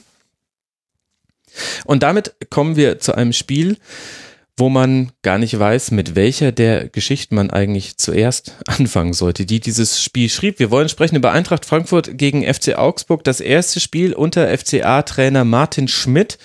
Und es war ein Spiel mit zahlreichen Nebengeschichten und einer wilden Hauptstory. Im vordergründigen Plot kommt Augsburg nach dem Rückstand durch Paciencia zurück, legt noch vor der Halbzeit vor zum 2 zu 1 und tütet dann den Sieg in Überzahl kurz vor Schluss ein. Und dann gab es aber Nebenstories ohne Ende. Schlimmer als in Game of Thrones. Man könnte reden über die frühe Verletzung von Martin Hinteregger. Man könnte reden über die Kopfverletzung von Kobel, der erstmal weiterspielt und sich dann noch auswechseln lassen muss. Man könnte reden über die gelb-rote Karte gegen Gels und Fernandes kurz nach Wiederanpfiff. Man könnte über zwei Strafraumsituationen mit Nicht-Eingreifen des Video Assistant Referee beziehungsweise Eingreifen, aber ausbleibende Entscheidung des Videos des Schiedsrichters sprechen. Einer, in der Augsburg ein Strafstoß verweigert wurde und eine, die die SGE dann ohne Strafstoß ähm, über sich ergehen lassen muss, beziehungsweise die SGE hätte einen bekommen können. Man könnte auch sprechen über die ersten zwei Saisontore von Marco Richter, der in seiner Karriere noch gegen keinen anderen Verein in der Bundesliga getroffen hat als Eintracht Frankfurt oder, oder, oder. Jakob, ich bin damit überfordert. Ich überlasse es dir jetzt, dir auszuwählen aus diesem breiten Blumenstrauß an verschiedenen Themen, die dieses Spiel hatte. Worüber willst du sprechen? Ich würde gern mit Frankfurt beginnen, die ich normalerweise als eher einen unsympathischen Verein abgestempelt hatte bei mir und wo ich in dieser Saison auch dank Adi Hütter wirklich, die mich wahnsinnig beeindruckt haben, auch was die taktisch in der Saison gespielt haben, wo man weiß, jeder Spieler am Feld weiß genau, welcher Platz oder welcher Ort am Feld besetzt werden muss, zu welchem Zeitpunkt, wo dann so Sachen passieren wie Hinteregger ist auf einmal auf links außen oder in Dicker auf rechts außen oder Hinteregger im Zentrum, wie gegen Nürnberg, wo er dann das Tor schießt, wo man einfach sogar der Innenverteidiger weiß, wo der Stürmer oder der Linksaußen oder Rechtsaußen stehen müsste, wo dann keiner steht und das wird einfach besetzt. Und das ist in diesem Spiel überhaupt nicht zu sehen gewesen. und ich glaube, das ist einfach Frankfurt spielt eine Wahnsinnssaison. Die haben sich super entwickelt unter dem neuen Trainer mit einem Abgang von wichtigen Spielern mhm. und spielen eine super internationale Saison. Und diese, auf dieses Spiel habe ich schon länger gewartet. Jetzt ist es gekommen. Man hat einfach gemerkt, die wollten, die wären giftig gewesen. Das sind beide. Augsburg ist ja auch eine Mannschaft, die tendenziell sehr giftig spielt. Mhm. Und das hat man dann auch, glaube 19 zu 6 oder 19 zu 9 Fouls äh, auf Frankfurter Seite. Und das hat man dann auch wirklich über das Spiel gemerkt. Die hätten gewollt, die haben einen sehr guten Start gehabt. Mhm. Ich frage mich, ob Rebic äh, im Zentrum immer ein bisschen verschenkt ist, weil es ja doch eigentlich ein Flügelspieler ist, aber Kostic hat super auf, auf links wieder gespielt. Es ist halt auch wieder so ein Ding, der Kommentator hat dann auch wieder so ein bisschen die Plattitüden rausgehauen, ähm, was die Außenverteidiger angeht. Ja, Da Costa macht jedes Spiel. Ja, wir wissen, dass Da Costa jedes Spiel spielt und der, der hat Stärken und Schwächen und es funktioniert momentan sehr gut beziehungsweise momentan jetzt, der hat immer noch seine Szene, aber man merkt natürlich, jetzt bleibt er halt ab und zu mal stehen und das war halt genau das Ding in dem Spiel. Da, da sind Laufwege nicht gemacht worden, da sind, also aus Frankfurter Sicht, mhm. da sind Pässe nicht genau gespielt worden, da spielen immer noch Spieler auffällig gut. Hasebe hat mir wieder gut gefallen, den du ja sowieso, glaube ja. ich, ab und zu mal positiv erwähnt hast schon im Podcast. Und Kostic hat in der ersten Halbzeit wirklich ein tolles Spiel hingelegt, aber dann stimmt halt der ein oder andere Laufweg nicht, dann kommt die Ungenauigkeit im zentralen Mittelfeld und Augsburg unter dem neuen Trainer, ich meine, ich kann jetzt da nicht viel dazu sagen, weil ich habe jetzt nicht gesehen, wo sich da Großes verändert hat. Viererkette war jetzt auffällig natürlich, mhm. aber man merkt halt doch, die haben in der Offensive mit Grigoric und auch jetzt mit Richter, ich glaube, den absolute Spieler des Spiels, der hat ja auch nicht nur die zwei Tore gehabt, sondern sehr, sehr viele andere Szenen noch. Die haben individuelle Klasse und das macht halt in dem Spiel hat es einen Unterschied gemacht, auch wenn es in alle Richtungen hätte gehen können. Und das war, lag nicht an der hohen Qualität, aber es war ja unterhaltsam auf jeden Fall, immer was passiert. Ja, ich fand es war so ein bisschen wie ein Boxkampf von zwei Betrunkenen, also sehr dreckig. Es ging aber in beide Richtungen. Jederzeit hätte jeder von beiden K.O. gehen können und es gab dann zwar einen Sieger, man hätte sich aber auch vorstellen können, dass es in die andere Richtung kippt. So, so war dieses Spiel. Es war ein interessanter Abschluss des Spieltags. Saskia, wie würdest du denn die Rolle der Schiedsrichterentscheidungen, also Gelb-Rot gegen Fernandes, äh, kein Strafstoß für Augsburg, obwohl Touré da Richter, glaube ich, auf den Fuß steigt, kein Strafstoß für Eintracht Frankfurt, wo Kedira in Grätschen den Ball von hinten an den ausgestreckten Arm bekommt. Spielt der Schiedsrichter eine Rolle, die es rechtfertigt, dass wir über ihn sprechen in dem Spiel oder sind das eher Nebenstories? Also wenn, wenn die Schiedsrichterrolle ja eigentlich sein soll, dass so ein Spiel auch mal ähm, man wieder ein bisschen beruhigt, dann äh, hat der Schiedsrichter das definitiv nicht geschafft. Also ähm, so mhm. viele Fouls, so oft wurde der Ball einfach komplett weggeschlagen. Ähm, oh ja. Frankfurt ganz oft äh, mit so ganz kleinen äh, Gemeinfouls so nochmal auf den Fuß draufgestiegen oder sowas. Ähm, sehr hitzig, alle Spieler irgendwie ähm, ja, wie du schon gesagt hast, ne, wie so, wie so ein Boxkampf quasi. Und ähm, Gelb-Rot fand ich berechtigt. Äh, ich meine, er geht da mit, mit offener Sohle zuerst auf den Ball, zieht dann aber nicht zurück, sondern äh, tritt dann quasi auf dem Fuß noch drauf. Ah, hätte er dann ähm, zurückziehen können? Also, wenn man, wenn man sagt, dass auf den Ball gehen war ja schon eindeutig. Man kann natürlich sagen, er riskiert das und dann ist die gelbe Karte gerechtfertigt. Ich fand aber so vom Gefühl her, habe ich da schon den Ballbezug so sehr gesehen, dass ich mir gedacht habe, okay, das ist schmerzhaft für den Gegenspieler, das ist auch ärgerlich. Vielleicht wäre es auch eine gelbe Karte gewesen, wenn er auch noch keine gehabt hätte. Für Gelb-Rot dachte ich mir aber in der 47. Minute, also ist natürlich leicht vom Sofa aus zu sagen, aber ich hatte so das Gefühl, man hätte da auch einfach sagen können, hey, also jetzt dem, dem muss klar sein, wenn du noch einmal so eine Aktion bringst, dann muss ich dich äh, aus dem Spiel rausnehmen. Du kannst als gelb vorbelasteter so nicht in Zweikampf gehen. Aber es gab ja schon Ballbezug. Ähm, also ja, also ich meine, er, er trat auf den Ball. Nur die Frage ist, also das muss mir dann auch ein Profispieler dann antworten, ob man das dann in der Situation dann noch so kontrollieren kann oder nicht. Aber für mhm. mich sah es halt so aus, ähm, wie als wäre es halt tatsächlich auch so ein bisschen Absicht gewesen, da den Fuß noch zu treffen. Mhm. Ja gut, ähm, ich meine, da, da aber, aber vielleicht ist Kontrollverlust ja auch. Irren, also.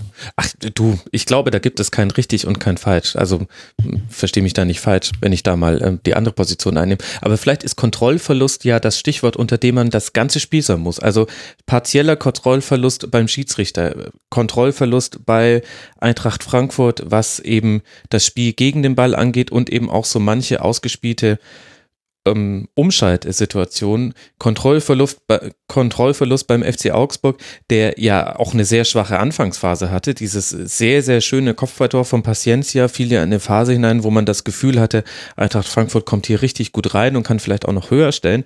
Und wie Augsburg seine Chancen wiederum ausgespielt hat, das war ja auch nicht zum Aushalten. Also da ist man ja froh, dass man kein Augsburg-Fan ist, da stirbst du ja vor dem Fernseher. Also vielleicht Kontrollverlust so das Thema dieses Spiels. Ja, sehe ich genauso. Und das ist halt das Problem, wenn du als Schiedsrichter keine klare Linie hast, beziehungsweise zweimal bei dem Ball wegschlagen, was Saskia gerade schon erwähnt hat, die Karte stecken lässt, was beides hundertprozentige gelbe Karten waren. Einmal auf Frankfurt, einmal auf Augsburger Seite. Ja. Und dann ärgerst du dich natürlich als defensiver Mittelfeldspieler, der auch über die Aggression kommt im Zweikampf, wenn du dann zweimal gelb siehst für aus deiner Sicht zwei Aktionen. Hm. Und das ist das große Problem, das, oder die Dankert, glaube ich, war der Schiedsrichter, ja. das ist das, was ich ihm anlasten würde. Ich finde nicht, dass er, dass er pro eine Seite gepfiffen hat, aber er hatte zu keiner, zu keinem Moment im Spiel eine klare Linie und für die Spieler ist es unglaublich schwierig und gerade für zwei Mannschaften, die so stark über Zweikämpfe und sich reinbeißen und dann über solche Situationen auch das Publikum hinter sich bringen, das ist, die, die, davon leben und das hat man halt gemerkt, nicht nur bei der Gelb-Rot, ich meine, bei der Elfmeterentscheidung und Nicht-Elfmeterentscheidung für Augsburg, ich glaube, da ist schon auch genug getwittert worden dazu. Unverständlich, warum da der VAR nicht eingreift. Keine Ahnung, also kann keiner nachvollziehen, weil es war einfach ein hundertprozentiges Foul. Mhm. Und das, der, dass man in Echtzeit vielleicht nicht unbedingt sehen muss, das ist okay. Aber dass der VAR sehen muss. Bei dem Handspiel ist halt auch wieder so eine Sache, wer kann ihn halt nicht pfeifen, wenn er das davor nicht gepfiffen hat. Ich finde das echt, ich finde das so ein dünnes Eis, weil sonst hätte sich Augsburg zurecht aufgeregt. Mhm. Auch wenn da absolut ein Handspiel vorlag. Aber das, kann, da, aber das kann doch nicht Absicht gewesen sein. Er grätscht und bekommt den Ball von hinten an die Hand. Er sieht den Ball nicht Ball aus kurzer Distanz äh, und er grätscht. Also die Hand ist auch aus einem Grund da unten. Die hat er jetzt nicht irgendwie mutwillig ja. äh, da hingehalten. Also das kann doch ja, kein Handelfmeter sein. Und dann greift da der VAR ein, wo man sich dann wirklich fragt, ähm, gilt es eigentlich noch, dass es eine klare Fehlentscheidung sein muss?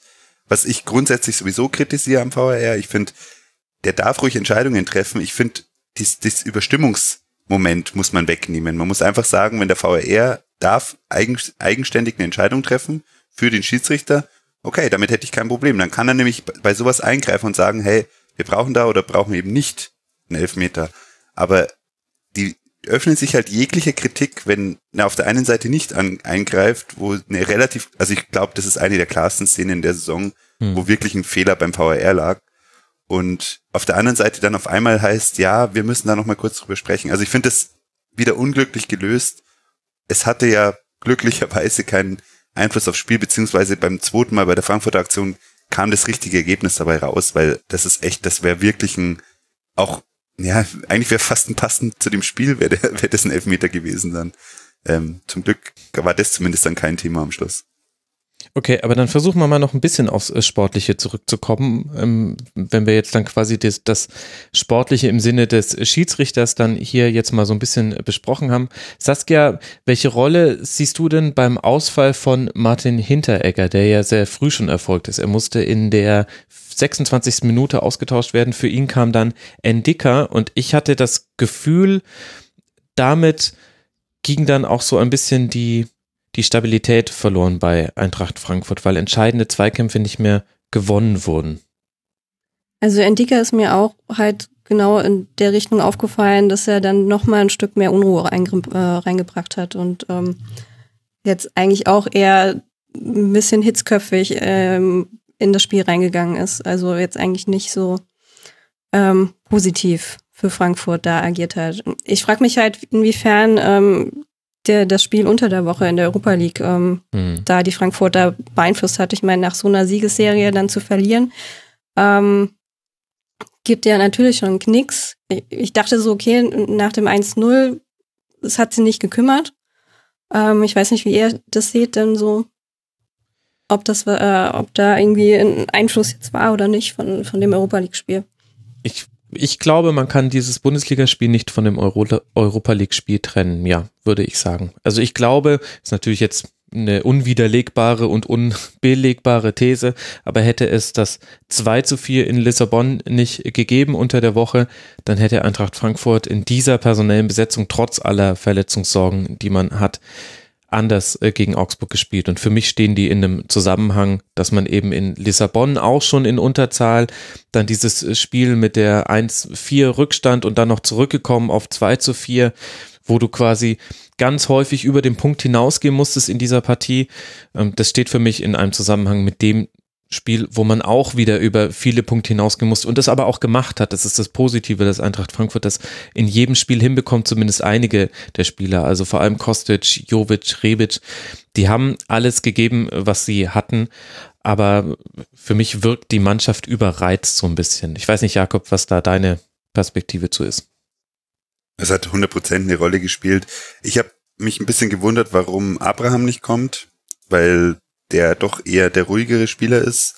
Ein Dicker mit Sicherheit ein großes Talent, aber mhm. wie auch eben ihr beide gerade gesagt habt, hat jetzt das Spiel nicht beruhigt und es war schon absehbar zu dem Zeitpunkt, dass bisschen mehr Ruhe im Spiel und das strahlt Hinteregger in der momentanen Form, die, glaube ich, die Form seines Lebens ist, absolut aus. Also der, ist, der spielt eine riesen Rückrunde. Das ist wirklich toll und ist halt auch sofort ein wichtiger Bestandteil in allen Spielen gewesen, egal ob Euroleague oder Bundesliga.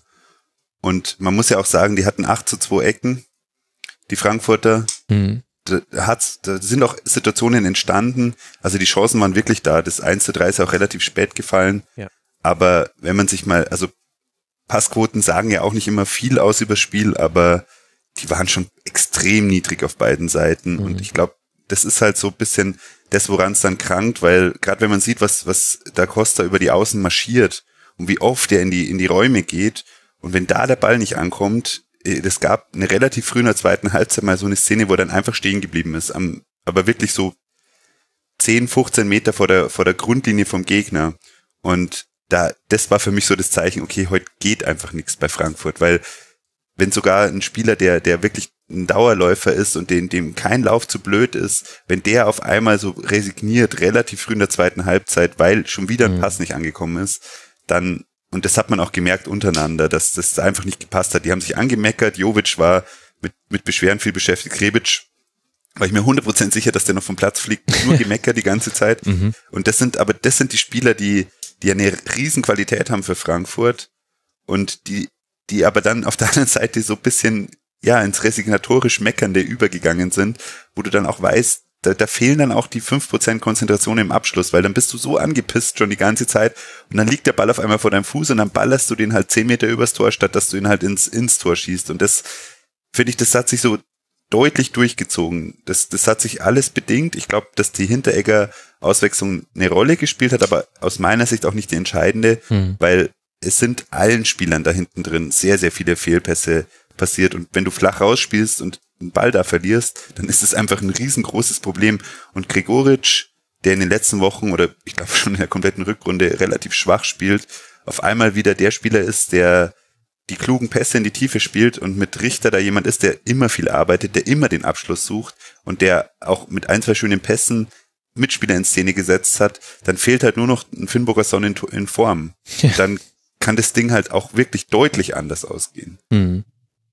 Ja, das stimmt. Ja, gibt er, gibt er total recht. Und vor allem, ich meine, Kobel rettet auf der Linie, Kedira blockt noch zwei Schüsse ab. Ähm, mhm. Das hilft ja dann auch nicht, gerade ähm, für Frankfurt da dann nochmal irgendwie ähm, mit Ruhe oder sowas da einen richtigen Torabschluss hinzukriegen.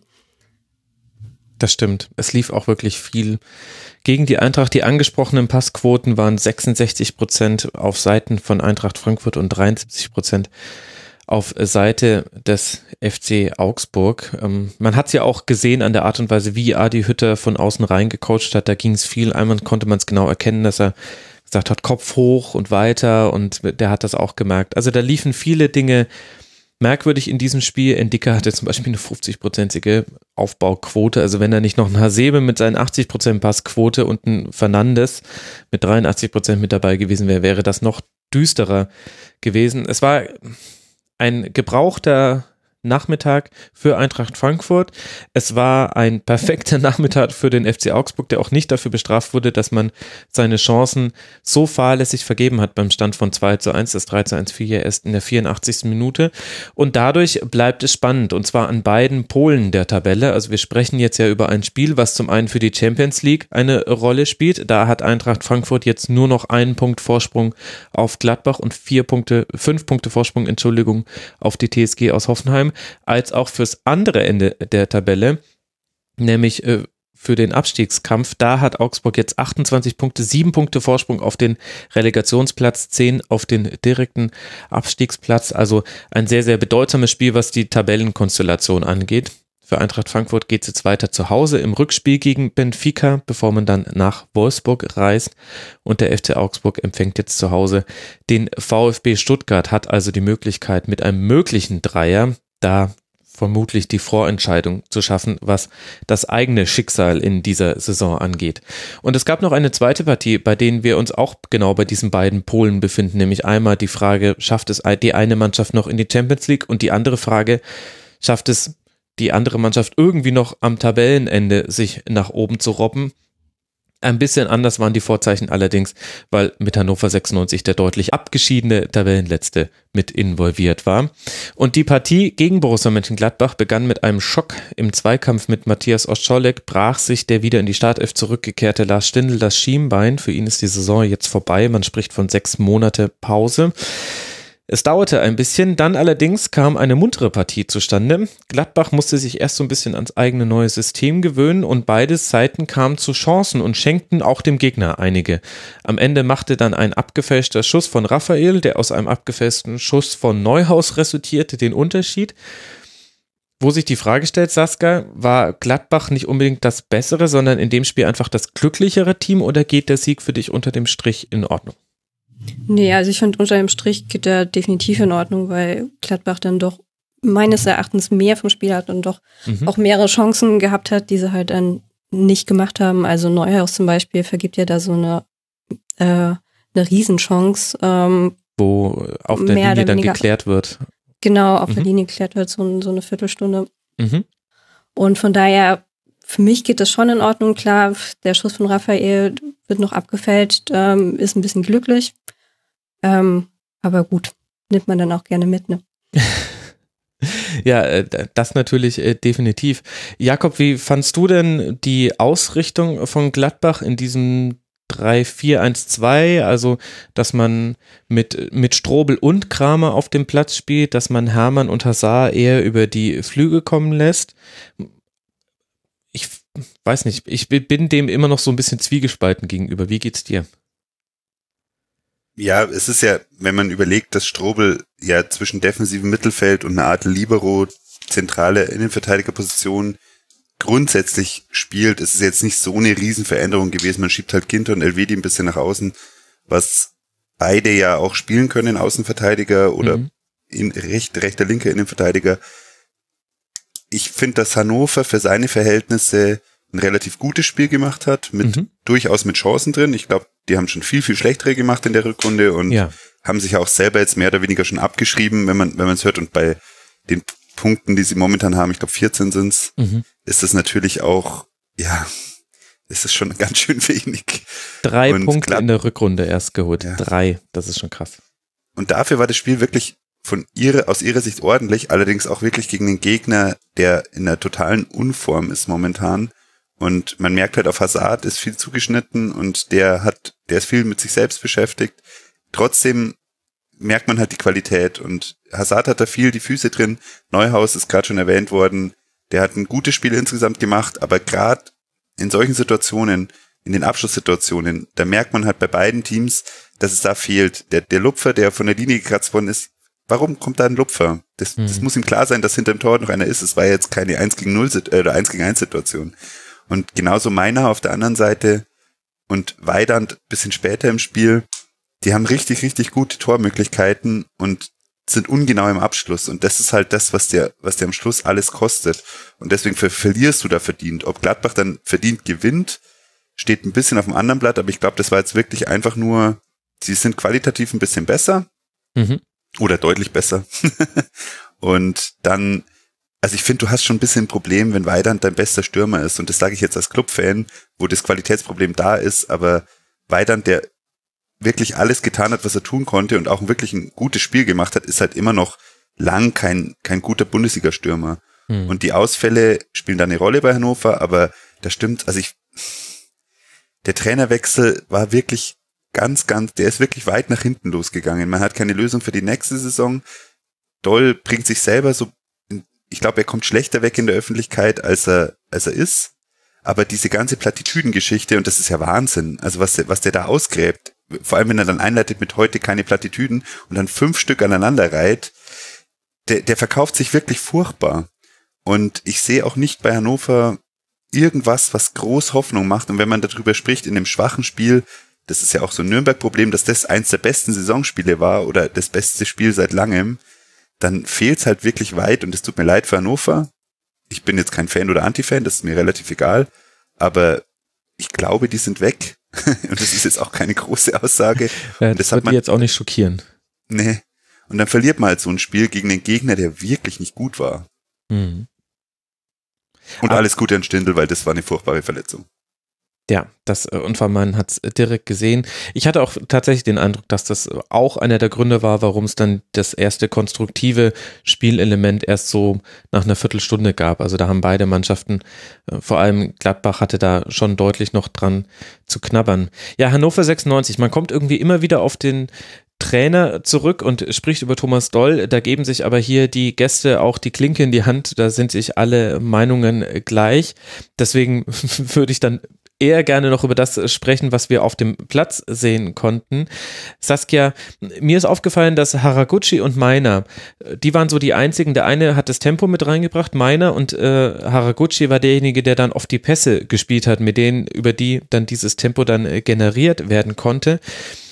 ich hatte das Gefühl, an denen hing so ein bisschen das Offensive, was Hannover 96 auf den Platz bringen konnte.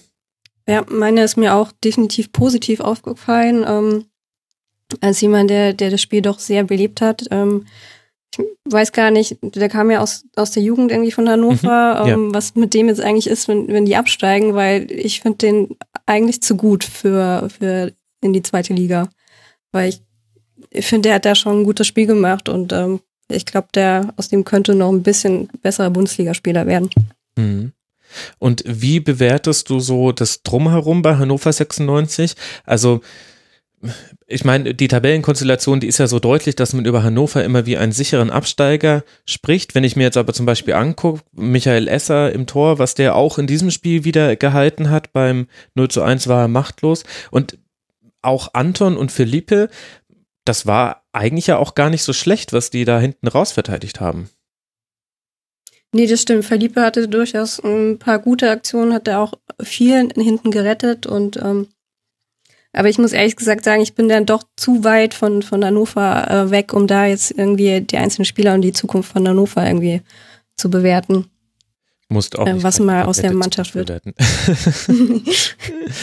ja, ja, Philippe, also der hat immer noch manchmal seine Philippe-Grätschen mit dabei, wo du dir denkst, oh, Grätschen im Strafraum, muss das jetzt sein? Aber in der, in diesem Spiel saßen alle Grätschen, deswegen war es dann, war es dann völlig in Ordnung. Bei Gladbach kann man vielleicht noch sagen, dass Kramer ein sehr gutes Spiel gemacht hat. Neuhaus haben wir schon erwähnt. Äh, Raphael hat natürlich diese Chance gut verwertet. Plea wieder ein bisschen Form verbessert. Hazard definitiv ein Faktor. Vor allem hat Hazard in dem Spiel viel besser geschafft als in der letzten Partie von Gladbach, dass er auch mit Tempo mal vom Flügel nach innen ziehen und selber in eine Abschlusssituation kommen konnte. Das hat so ein bisschen gefehlt. Und Sommer hat auch wieder eine gute Partie gemacht. Das geht immer so ein bisschen unter, aber dieses 1 zu 0 hätte sehr leicht auch ein 1 zu 1 werden können. Das hat unter anderem mit Jan Sommer zu tun. Für. Zagar ja.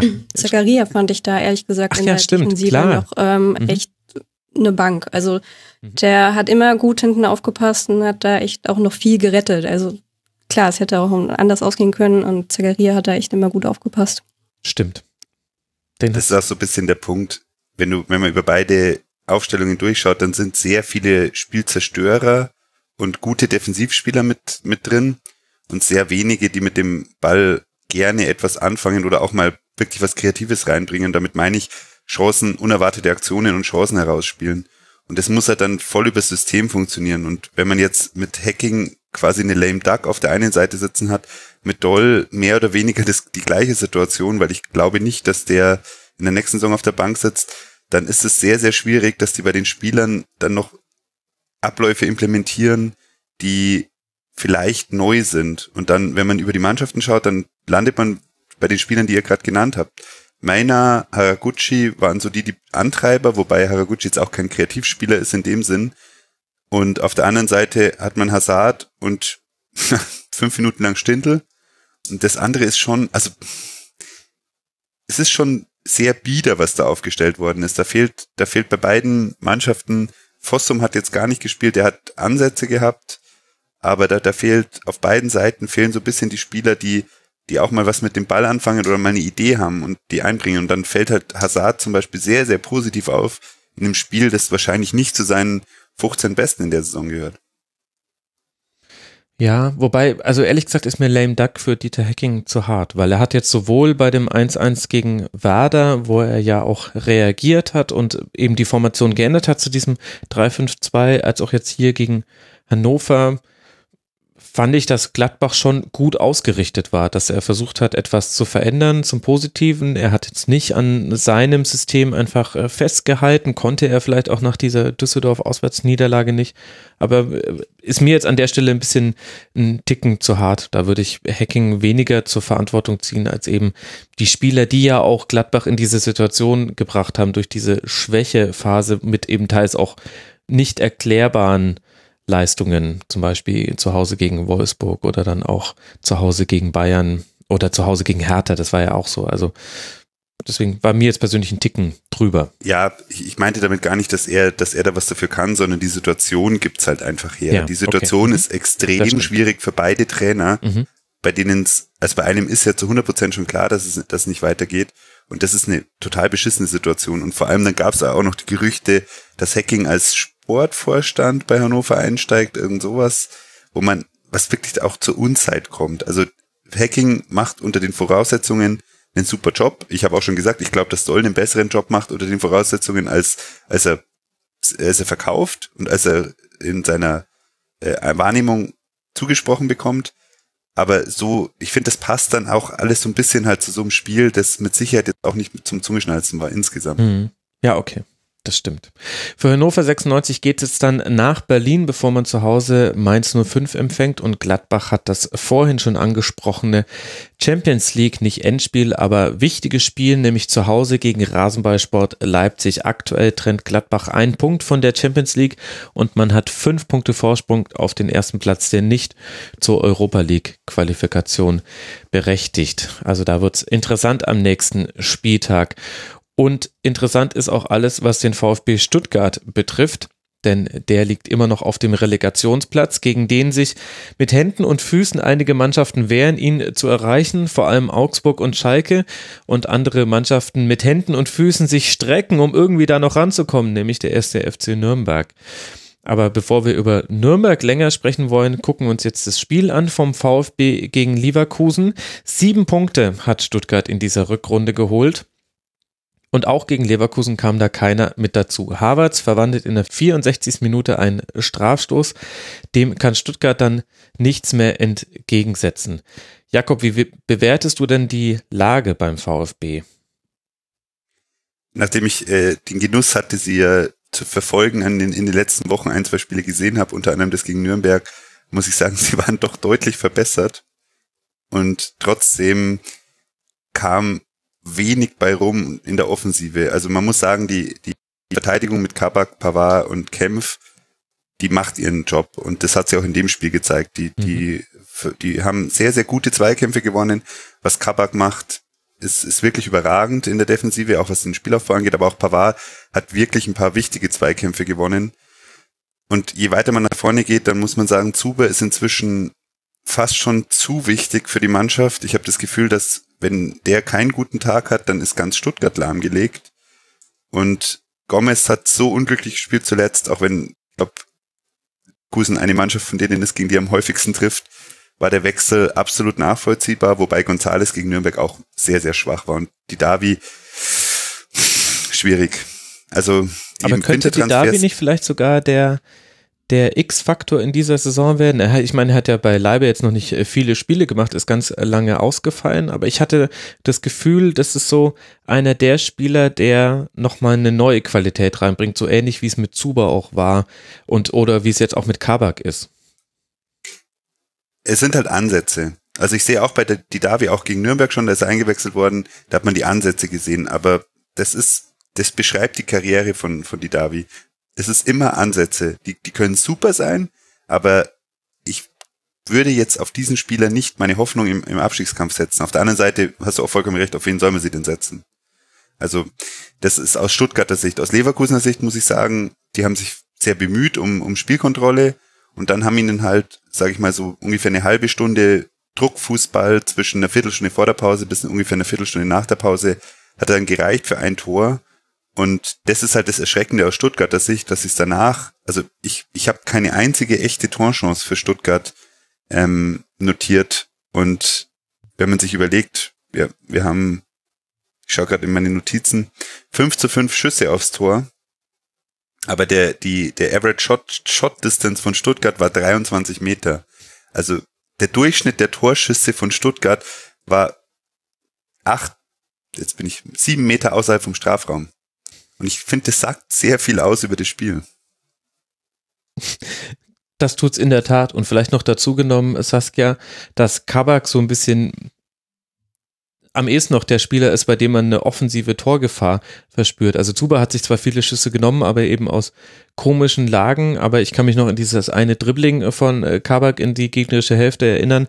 Abschluss war dann auch harmlos. Aber die Offensive dann das größte Problem von Stuttgart. Ähm, ja, also äh, ich würde das auch so sagen wie Jakob, die haben äh, nach hinten eigentlich kein allzu schlechtes Spiel gemacht, aber nach vorne ist halt irgendwie kommt viel zu wenig. Ähm, und ich habe auch immer so das Gefühl bei Stuttgart, so Abstiegskampf können die nicht so richtig. Also immer wenn, wenn, wenn die absteigen oder äh, in Gefahr sind, abzusteigen, ähm, verhalten die sich nicht wie, wie eine Mannschaft, die im Abstiegskampf äh, steckt.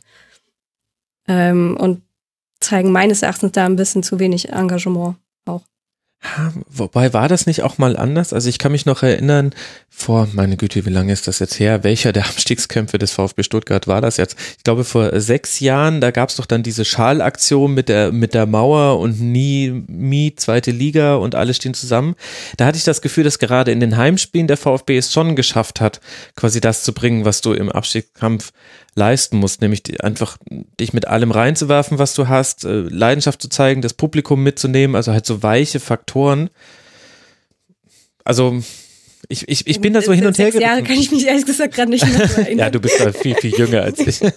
Das, nee, ich wollte jetzt auch gar nicht jetzt über einen alten Abstiegskampf reden, aber auf der anderen Seite ist es ja auch so, wenn wir jetzt nur mal dieses Leverkusen-Spiel angucken und jetzt mal zum Beispiel das, das Spiel gegen Nürnberg ausblenden, das, das können natürlich gerade Fans nicht so einfach machen. Aber wenn wir jetzt mal nur auf dieses Leverkusen-Spiel gucken, die zwar in einer schwierigen Phase sich befinden in dieser Saison, aber halt offensiv eine Qualität haben, dass man ja auch sagen kann, nur 0 zu 1 zu verlieren nach einem Strafstoß, der gerechtfertigt war, aber auch ein bisschen unglücklich zustande kam, weil Castro wohl nicht so wirklich bewusst war, dass er da im Strafraum gerade den Zweikampf führt hilft natürlich den Fans und dem Verein wenig, aber das war ja dann auch defensiv gut eigentlich vom VfB gegen eine der besten Offensiven der Liga.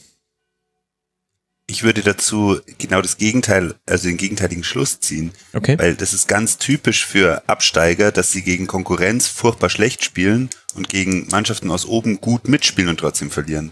Und ich finde, das ist ein 0-1 gewesen, was ein sehr knappes Ergebnis ist. Ja. Aber ich weiß nicht, wie euer Eindruck war ich hatte da keine Angst, dass Stuttgart ein Tor schießt. Und das ist das Schlimmste, was man eigentlich sagen kann. Mhm. Und die Chancen von Leverkusen waren jetzt nicht so schlecht. Also, und Castro, das ist einer der erfahrensten Spieler und ein Spieler, ich glaube, den sehr viele wertschätzen. Und ich habe auch gedacht, super Wechsel für Stuttgart. Also so ein toller Spieler. Der hatte nochmal so ein, so ein Foul in einer sehr gefährlichen Situation, wo man sich wirklich fragen muss, was macht der da in der Defensive? Das ist doch ein Spieler, der kommt eher, ist eher ein Achter als ein Sechser, der muss jetzt Sechser spielen. Aber solche Fouls von erfahrenen Spielern, das ist genau das Problem, das schlechte Mannschaften in der Bundesliga haben. Das sind die, die nicht passieren dürfen. Und das unterm Strich ist das Spiel entscheidend. Und dann hast du so Spieler, ich finde auch, ich möchte den Beck jetzt nicht un, unnötig kritisieren, weil ich glaube, der spielt halt auch nur das, was er kann. Aber die, die erfahrenen Spieler sind da keine, keine Stützpfeiler in der Mannschaft und dann mhm. hat man ein Problem, obwohl die Innenverteidigung, ich habe Zieler noch gar nicht erwähnt, der wirklich in einer unfassbar guten Form momentan. Ja, stimmt. Also der genau wie Esser, also das sind ja saugute Torhüter in, äh, die, die bei Mannschaften, die es ihnen echt schwer machen und was wenn die die Torhüter nicht hätten, Martina beim Club kann man auch noch dazu nehmen, dann wird es da ganz anders ausschauen und das ist das, was mir Angst machen wird. Das war ein gefälliges Spiel, aber es war ein klingt blöd, aber es war ein klares 0 zu 1. Ja, ja. Hast du, hast du wahrscheinlich recht. Und dann kommt eben noch äh, mit dazu, dass äh, jemand wie Askasiba sich in der 91. Minute für Anspucken des Gegners eine rote Karte holt und sich danach dann auch noch so verhält, dass es gut sein könnte, Saskia, dass äh, der kein Spiel mehr in dieser Saison für den äh, VfB macht. Und wenn ich mir dann angucke, wie es da gerade so in der Zentrale aussieht, also Askasiba jetzt wahrscheinlich raus, Aogo immer noch äh, verletzt, dann okay, Castro, Gentner auch verletzt und dann hören schon die auf, die man so im engeren Sinne zur Zentrale ziehen, zählen kann. Also Zuber vielleicht noch so unter Abstrichen und ab dann musst du schon irgendjemanden rausziehen aus einer anderen Position, in der er sich vielleicht gerade eingespielt hat das ist natürlich dann nochmal so ein Faktor, der jetzt dann sich auch für die kommenden Wochen auswirken könnte. Ja, vor allem, also nach der Spuckertage hat ja irgendwie äh, Stuttgart alle Spieler dann jetzt äh, am Training am Sonntag äh, einzeln quasi zitiert und äh, gab eine, eine richtige Ansprache ähm, mit jedem einzelnen Spieler. Mal gucken, äh, was draus wird, weil, also wenn ich mir das Restprogramm von Stuttgart angucke, mhm. finde ich schon, dass die das schon noch schaffen könnten. Also es geht noch gegen mhm. Augsburg, noch gegen Hertha, äh, auch noch gegen Schalke. Also ähm, so schlimm sehe ich da jetzt Stuttgart noch nicht bedroht vom, vom Abstieg. Also meines ja. Erachtens geht, geht das noch.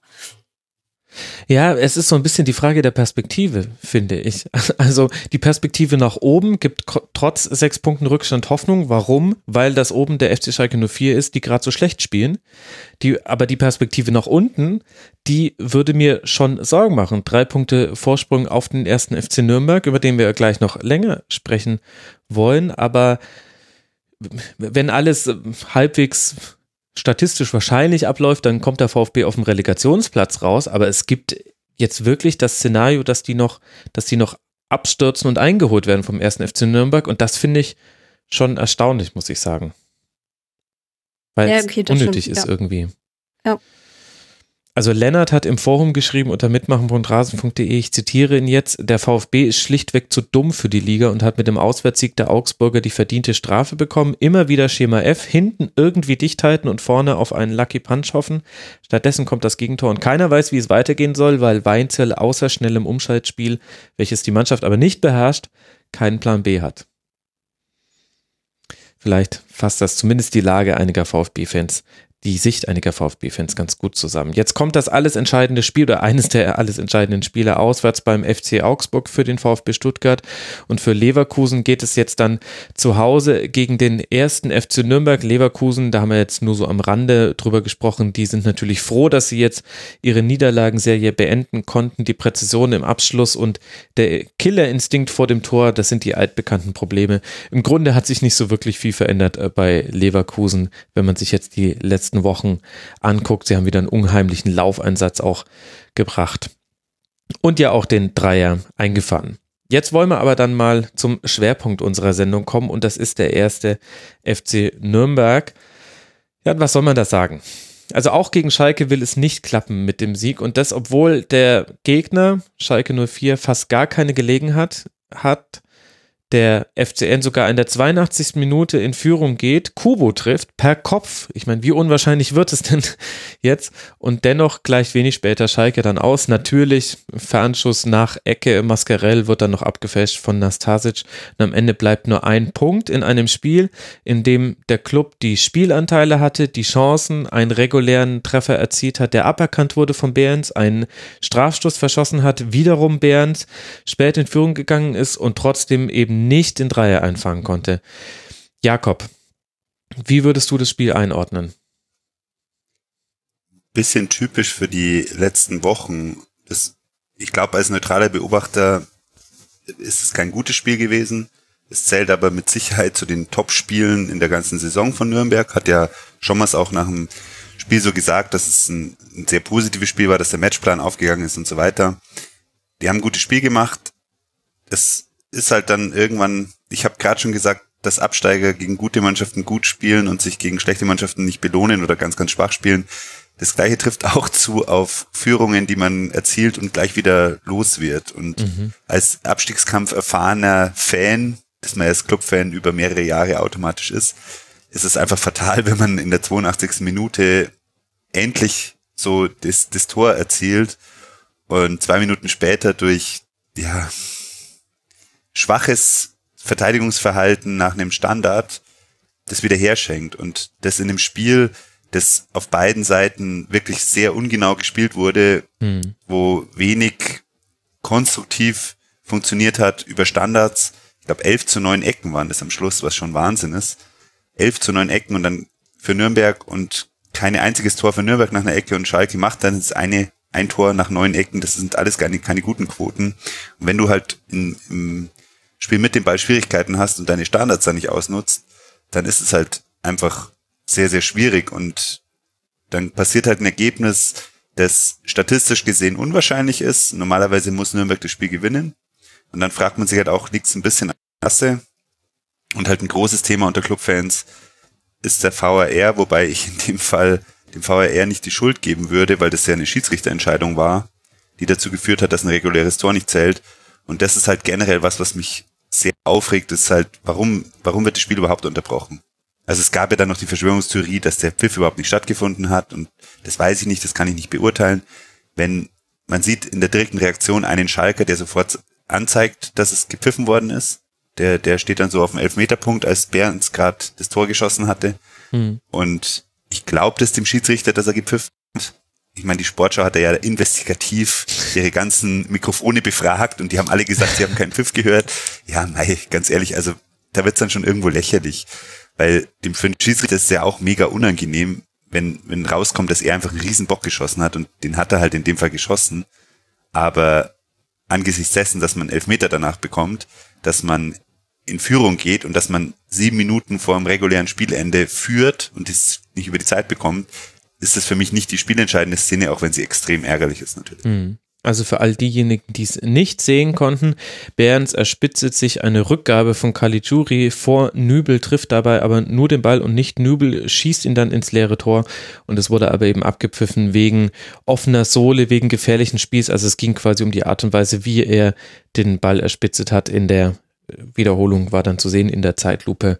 Da gab es keinen Kontakt und Schalke ist gut davongekommen in dieser Szene. Saskia, wie hast du denn dieses Spiel gesehen und welchen Eindruck hat denn auch der FC Schalke 04 auf dich gemacht? Also Schalke war für mich nahezu nicht vorhanden. Also ich hatte da nie so das Gefühl, dass sie jetzt irgendwie noch eben dieses Tor schießen könnten. Ähm, da hat mich ehrlich gesagt Nürnberg total ähm, beeindruckt äh, von der Art und Weise, wie sie in das Spiel reingegangen sind und mhm. hätte für mich natürlich auch ähm, wie ihr das schon gesagt habt, hat eigentlich den Sieg verdient gehabt. Ist dann halt nur leider nicht so gekommen.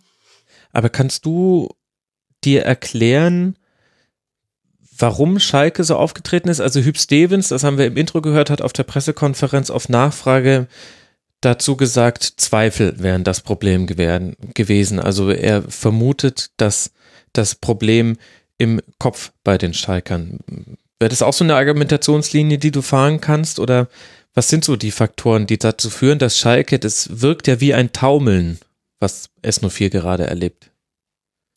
Ich meine, ich glaube, so Kopfsache könnte das schon sein, weil mit nur einem Sieg aus zehn Bundesligaspielen, ähm, also die letzten zehn Bundesligaspiele, mhm.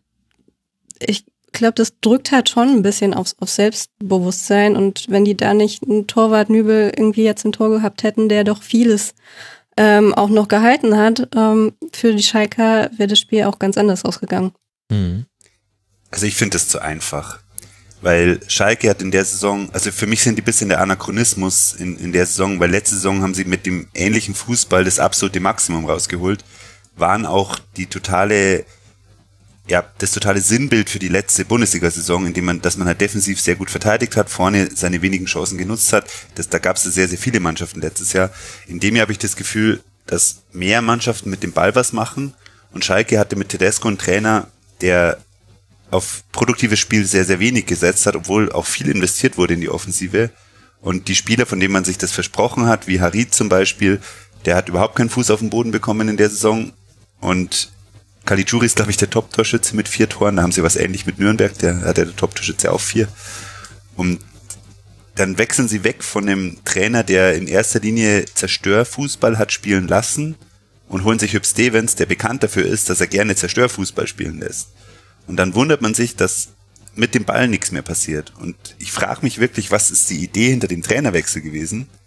Und Stevens hat Riesenleistungen in den Verein gebracht und mit, mit Büskens der hat ja auch Cheftrainererfahrung mit Asamoah, das ist ein inzwischen erfahrener Co-Trainer, hat er noch Leute mitgebracht, wo ich nicht weiß, inwiefern die irgendwie noch viel einbringen können.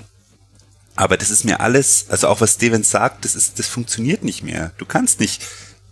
Wo, wo ist, was ist der Impuls?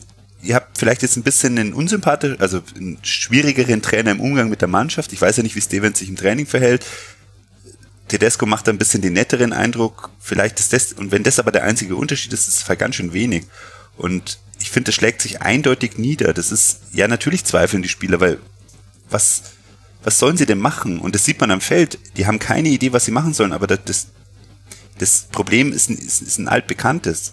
Und wenn du halt auf einen Trainer setzt, der kaum andere Impulse setzt als der vorherige Trainer, dann frage ich mich schon, was, was haben sie denn erwartet? Ja, beziehungsweise Ja, ich weiß nicht, das kann man von zwei Seiten betrachten. Ich meine, wenn du auf die Ergebnisse guckst, klar, dann, dann kann man jetzt sagen, was, was sollte das alles, was hat das gebracht? Aber man hat ja schon gemerkt, ich meine, Tedesco musste gehen nach einem 0-4 gegen Düsseldorf, nach einem 2-4 gegen Werder und einer denkbaren Pleite gegen Manchester City. Und da hast du dann gesehen, dass man von seinen taktischen Ideen noch Fragmente auf dem Platz sehen konnte aber dass die überdeckt wurden von der totalen Verunsicherung großer Mannschaftsteile. Das heißt, du hattest das Gefühl von außen betrachtet zumindest, da muss jetzt jemand kommen, der Stabilität gibt und der den Spielern auch einfach ein anderes Gefühl vermittelt. Es geht nicht darum, jetzt taktisch die Neuerung einzuführen im letzten Saisondrittel, sondern es ging darum, den Spielern zu helfen, aus dieser Situation herauszukommen. Und da hätte das oder kann ja auch immer noch, da kann das ja mit Hüb Stevens dann funktionieren. Ich glaube, die spielerische Idee, die darf man dann auch in so einer Situation nicht erwarten, wenn man auch gleichzeitig weiß, wie die Situation in der sportlichen Führung bei Schalke 04 ist. Also wer sollte denn dann da auch jetzt dann die entsprechenden Entscheidungen treffen? Es ist ja gerade, also da ist ja gerade Chaos, überall an allen Orten. Also Chaos ist mit so viel, aber quasi Unsicherheit und Entscheidungen, die getroffen werden müssen und ein Vakuum so ein bisschen auf vielen Stellen im Verein. Ja, und da muss man natürlich sagen, Schalke profitiert halt extrem von der sehr, sehr schwachen Konkurrenz in dem Jahr. Mhm. Also in jedem anderen Jahr wäre Schalke wahrscheinlich Absteiger. Und die, der Fakt, dass es Hannover, Nürnberg und Stuttgart gibt, ist einfach für Schalke ein Riesengeschenk. Aber ich finde, wenn sich ein Trainer nach dem Spiel hinstellt, der, der macht es jetzt auch nicht seit zwei Spieltagen, sondern der hatte die, die Mannschaft schon übernommen und das stimmt, ja, sie, sie haben sich defensiv ein bisschen verbessert gezeigt. Aber für mich klingt es immer dann so, ja, Zweifel, ja, die waren ja schon vorher da, weil deswegen bin ich ja gekommen. Also ist, also für mich klingt es ein bisschen nach Entschuldigung, ja, der vorherige Trainer ist halt schuld. Das ist vielleicht ein bisschen zu vereinfacht und vielleicht hat er es auch nicht gemeint. Aber das ist auch nicht die Art und Weise, wie ich mich als Trainer, wenn es gar nicht läuft, mal vor eine Mannschaft stelle oder wie ich versuche, ein bisschen davon abzulenken, was wirklich falsch läuft. Und das ist, das ist eine einfache Antwort auf ein nicht einfaches Problem. Mhm. Und das, daran störe ich mich einfach, weil ich frage mich wirklich, was, der We was soll dieser Wechsel? Was hat, was bringt es Schalke? Ich meine, die werden ziemlich sicher nicht absteigen. Außer Stuttgart macht jetzt noch die Riesensiegesserie, was Stand jetzt nicht zu erwarten ist. Und aber die stehen vorm kompletten Scherbenhaufen. Und hm. leider ist es ja wirklich so drastisch. Das mag jetzt nicht das Riesenchaos sein, aber das ist ja wirklich drastisch. Und die haben so viele Sachen angestoßen, die haben auch viel Geld investiert, die haben auch versucht, Spieler zu holen. Und dann schaut man sich die Aufstellung an und das klingt ja auch nicht mal irgendwie nach tollem Bundesliga-Fußball, sondern es klingt ja inzwischen leider schon eher nach schlechten Bundesliga, oberem Zweitliga-Fußball da frage ich mich schon, da ist echt viel falsch gelaufen. Hm. dann haben sie vorne dran jemanden stehen, einen Trainer, der halt einen Einwortsatz antwortet auf eine Frage, wo, wo man einfach mehr erwartet. Und ich finde, das kann man, da kann man als Sportberichterstatter oder Fan einfach auch mehr erwarten, weil, mei, du kannst nicht so spielen in Nürnberg, ganz ehrlich. Also bei aller Liebe und bei aller Fansein von Nürnberg kannst du nicht so gegen den Club spielen. Das ist also ein Wahnsinn. Also ich denke, dass ähm, die mit Hip Stevens natürlich dann auch so ein bisschen die Hoffnung hatten, naja, mit ihm hat's halt schon mal funktioniert. Äh, und immer wenn Hip Stevens kommt, dann rettet er Schalke quasi. Und äh, ich glaube, das ist halt auch so ein, so ein Faktor, warum man jetzt ihn halt äh, genommen hat. Und ähm, ich fand schon, dass sich die Einstellung der Schalker mit ihm gebessert hat, jetzt mal das Nürnberg-Spiel jetzt ausgeklammert. Dass sich da schon ein bisschen äh, was getan hat. Ähm, aber ich gebe dir natürlich recht, das ist kein Trainer, ähm, Entschuldigung, für jetzt irgendwie groß Aufbruch, Umbruch, was auch immer, mit einer großen Spielidee nach vorne. Hm. Und auf der anderen Seite gewinnt ja auch der erste FC Nürnberg dieses Spiel nicht. Also wir reden gerade über Schalke, als hätten die das 0 zu 4 verloren. Aber was sind denn die Gründe dafür, Jakob, dass, dass der Club es nicht schafft, nicht einmal ein solches Spiel zu gewinnen?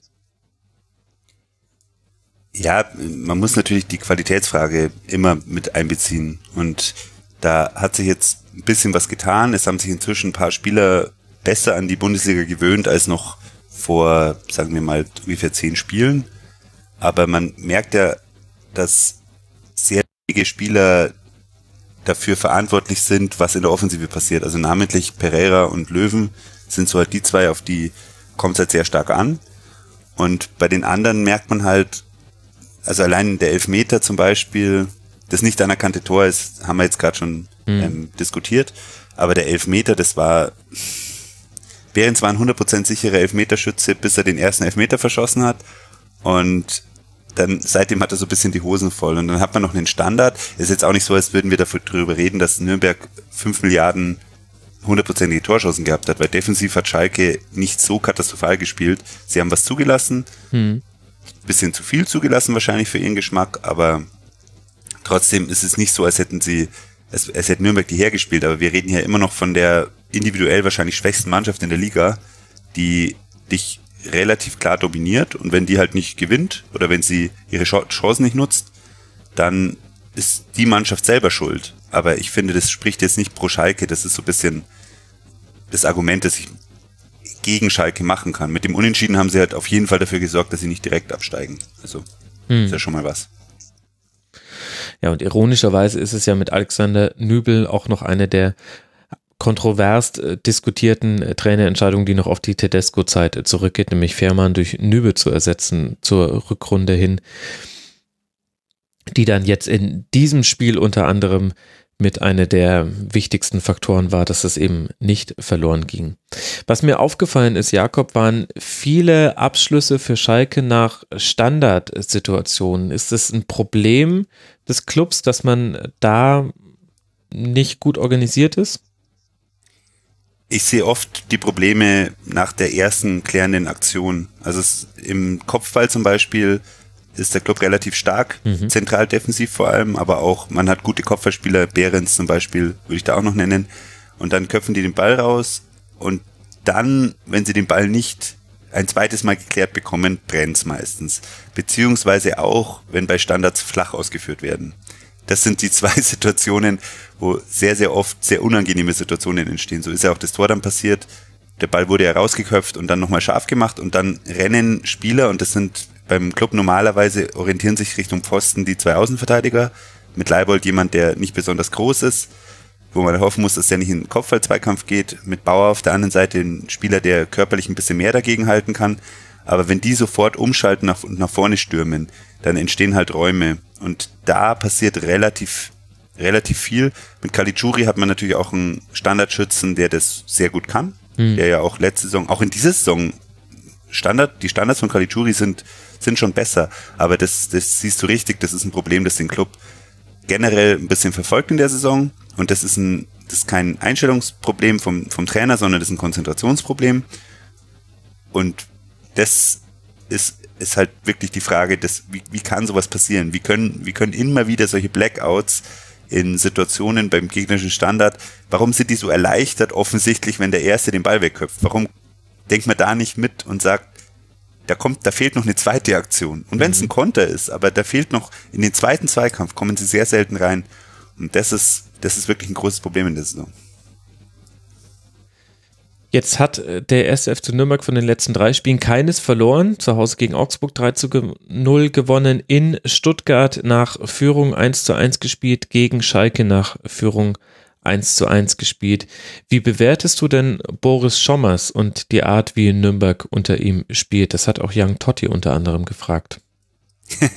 ich kann ihn ja auf meinen letzten Endmanns Ecke Podcast verweisen. Da habe ich ein bisschen die polemische Anti-Schommers äh, eingenommen. Generell finde ich das sehr schwierig zu bewerten, was er gut kann, weil offensiv fehlt insgesamt so ein bisschen der Plan. Das wird langsam ein bisschen deutlicher hm. und er hat ein paar kleine Veränderungen vorgenommen.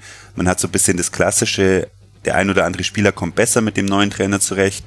Man hat so das, man steht ein bisschen defensiver und dadurch ein bisschen strukturierter in der Defensive. Grundsätzlich muss man aber sagen, die Innenverteidigung gehört auch statistisch gesehen zu den wenigen Mannschaftsteilen, die, der man Bundesliga-Fähigkeit unterstellen kann, ob das jetzt Markreiter, Everton oder Mühl sind, die gehören alle, alle drei so ein bisschen zu, zu den besseren Spielern. Was man bemerkt ist, er versucht im Spielaufbau ein bisschen flacher rauszuspielen und baut, nimmt den Sechser inzwischen mit dazu, weil unter Kölner war der Sechser nur dazu da, Zweikämpfe zu führen. Und momentan sieht man da auch bei Eras, dass, dass da wieder ja ein, ein Schritt in sag ich mal, positive alte Zeiten. Ist kein alter Spieler, aber der war ja schwer verletzt. Mhm. Und davor war er unglaublich gut. Und die Form wird er wahrscheinlich nicht mehr kommen, aber war natürlich auch zweite Liga. Aber der tut jetzt auch wirklich dem Spiel gut, indem er, der spielt schöne Pässe hinten raus, das hat man unter Kölner eben nicht gesehen. Und die Außenverteidiger haben sich ein bisschen stabilisiert. Man sieht jetzt von Leibold mehr positive Aktionen. Das erinnert schon wieder an Zweitliga-Zeiten, der, glaube ich, die ersten 20, 25 Spieltage wirklich eine schwache Saison gespielt hat. Mhm. Und man hat vor allem gesehen, was auch gefehlt hat, als er dann raus musste wegen seines allergischen Schocks. Das war wirklich, also ich, ich fand ihn davor nämlich wirklich, der hat wirklich eins seiner besten Saisonspiele gemacht. Defensiv passiert ab und zu mal was, wo er, wo er sich einfach ungeschickt verhält, aber was er da angetrieben hat, der hatte ein wunderschönes Dribbling, der hatte wirklich gute Aktionen nach vorne, der wird da wirklich zum Faktor und Bauer war eine Katastrophe in der Hinrunde und der hat sich auch inzwischen stabilisiert so das sind so die, die defensiven Veränderungen, die wir miterleben durften. In der Offensive setzt er halt inzwischen mehr auf Löwen, der aber auch erst unter ihm so richtig verletzungsfrei ist. Und auf Pereira, der in der Hinrunde aber auch schon Einsätze bekommen hat. Und die zwei sind momentan in einer guten Form. Das merkt man an, an vielen kleinen Szenen bei Pereira, wie er sich schafft, auf kleinem Raum Platz zu verschaffen, durch mhm. kleine Finden, auch dann Pässe spielt, Abschluss sucht das ist für unsere Verhältnisse, für Nürnberger Verhältnisse ist es, ist es sehr, sehr gut. Und ansonsten, glaube Kerk hat sich jetzt auch ein bisschen stabilisiert, aber das sind alles so Prozesse, die haben einfach gebraucht, um in der Bundesliga anzukommen. Inwiefern Schommers da konkret den, den Spielern geholfen hat durch taktische Umstellungen, das, das sehe ich noch zu wenig, was im produktiven Bereich passiert. Und im, im defensiven Bereich da stehen wir halt einfach ein bisschen tiefer. Das ist so der große Unterschied. Wobei man natürlich sagen muss, das sind jetzt auch schon ein paar Spiele, die er als Cheftrainer gestalten durfte. Man hört jetzt auch aus der Führungsetage, Nils Rosso hat sich da geäußert, mhm. ähm, nach dem Der Finanzvorstand, glaube ich. Genau. Mhm. Der neu dazugekommen ist. Und der hat gesagt, man kann sich sehr gut vorstellen, dass, dass man mit Schommers weitermacht. Und als Fan, ohne dass ich jetzt meine persönliche Vorliebe da berücksichtigt, muss ich sagen, Schommers hat es auch wirklich verdient, weil er hat einen positiven Effekt. Er hat den Club in einer sehr ausweglosen Situation übernommen mit sehr vielen sehr, sehr schlechten Spielen, die sie, die sie davor gemacht haben über, über einen langen Zeitraum und hat eine gewisse Stabilität gebracht. Defensiv unter Schommers stehen sie ja relativ gut da, mhm. in der Schommers-Tabelle. Ja. und die Konter, da merkt man halt so ein bisschen, oder Umschaltsituationen, da merkt man halt so ein bisschen die fehlende Klasse. Da fehlt dann halt bei Kerk, schießt halt dann den Verteidiger an, statt dass er den Ball ins Tor schießt und ärgert sich natürlich wahnsinnig drüber danach, auch im Interview. Und die Spieler hängen sich rein. Ich glaube, das sieht man von, von außen in jeder Situation, dass die Spieler einfach immer Gas geben, dass sie alles geben für den Trainer. Und ich glaube, Schommers hat Ideen. Ich finde das zu Recht, wenn man ihm die Chance geben möchte. Hm. Ich sehe andere Trainer, die, die mich interessieren würden, aber wer weiß, ob die funktionieren. Und wenn er so weitermacht, also wenn der Club jetzt solide die Saison zu Ende spielt, egal ob jetzt danach Abstieg steht oder vielleicht äh, Relegation oder Klassenhalt über Relegation, ich glaube weiter oben geht auf keinen Fall mehr was, dann, wenn er die Relegation schafft, dann, dann muss man ihn fast behalten, weil dann hat er wirklich in einer, in einer sehr schweren Situation gute Arbeit geleistet, er macht es unaufgeregt und ist ein junger Trainer, dann bin ich halt gespannt, was ist seine Idee für Offensivspiele in der nächsten Saison. Das ist so ein bisschen halt die große Krux. Aber auch da kann man immer halt mit der Qualität diskutieren, weil Spieler wie Kubo, der ja auch äh, zum Beispiel Stöger vorgezogen wurde, was mhm. eher katastrophale Fehlentscheidung war, wenn man sich anschaut, wie Stöger spielt und was für eine wichtige Rolle der bei einer Bundesligamannschaft spielt, die den Klassenerhalt sechs Spieltage Verschluss festmacht oder fünf Spieltage Verschluss festgemacht hat, dann ist es halt auch so ein bisschen, ja, die Transferpolitik ist halt nicht aufgegangen mit dem wenigen Geld, das sie zur Verfügung hatten. Mhm. Ist ja auch immer so ein bisschen Pokerspiel beim ersten FC Nürnberg, dass man bis zu den letzten Transferfenstertagen warten muss, bis man dann vielleicht dann doch noch den ein oder anderen Spieler verpflichten kann. Aber das ist ja schon eine interessante Perspektive, wenn wir uns, wenn wir jetzt mal kurz einfach in das Szenario einsteigen, obwohl das nur drei Punkte sind, auf den VfB Stuttgart auf dem Relegationsplatz. Der erste FC Nürnberg würde in die zweite Liga zurückkehren. Jetzt hast du ja schon so ein bisschen den Rahmen dafür umrissen, dass man dann in der zweiten Liga ja wieder eine andere Art Fußball spielen muss, wahrscheinlich auch wieder mit ähm, ein paar Spielern, diejenigen, die sich jetzt bewährt haben in der ersten Liga, da kann es sein, dass sie den Club verlassen. Also das ist ja völlig eine neue Situation. Was unterscheidet denn deiner Erfahrung nach die Situation des Clubs in der ersten Liga zur zweiten Liga? Und kann man denn dann eigentlich überhaupt auf Grundlage der ersten Liga Aussagen darüber treffen, wie dann ein entsprechender Trainer oder auch der Kader in der zweiten Liga funktionieren würde? Naja, wie der Kader in der zweiten Liga funktionieren würde, das weiß man, weil der wurde ja nicht stark verändert. Mhm. Und wenn man sich anschaut, Behrens letzte Saison mit einer unglaublich guten Zweitligasaison, weit überdurchschnittlicher Spieler in der zweiten Liga. Leibold war einer der stärksten Außenverteidiger in der letzten Saison. Man hat sehr viele Spieler, Ishak hat eine Wahnsinns-Hinrunde gespielt und war wichtig in der Rückrunde. Das sind Spieler, die in der Bundesliga nicht so zum Tragen kommen. Und das liegt zum Teil an der Qualität, das liegt zum Teil aber auch dran, dass sie nicht perfekt eingesetzt wurden. Es liegt aber auch zum Teil dran, dass sie sich, glaube ich, selber ein bisschen überschätzt haben und auch von, von Beteiligten ein bisschen positiver eingeschätzt wurden, als sie waren. Also ich verweise da auf Aussagen, die von Bornemann und Kölner vor der Saison getroffen wurden, wo man so wirklich mit einem Selbstverständnis rangeht, wo man gesagt ja, ja, die funktionieren auf jeden Fall in der Bundesliga. Das Problem ist, die Kontersituationen in der zweiten Liga, die sind sehr selten, weil die Gegner stehen schon ganz schön tief mhm. und die Ausgeglichenheit in der Liga ist halt sehr hoch. Das sieht man auch in dem Jahr, das hat man im letzten Jahr gesehen. Du hast oft die zwei Absteiger, die mit einer wahnsinnigen Kohle nach unten gehen, weil Bundesliga, in der Bundesliga etablierte Spieler sind sehr, sehr viel mehr wert als in der zweiten Liga etablierte Spieler, die vielleicht in der Bundesliga sich zeigen könnten. Und davon gehe ich auch aus. Vertragstechnisch schaut es ja bei Nürnberg ganz gut aus.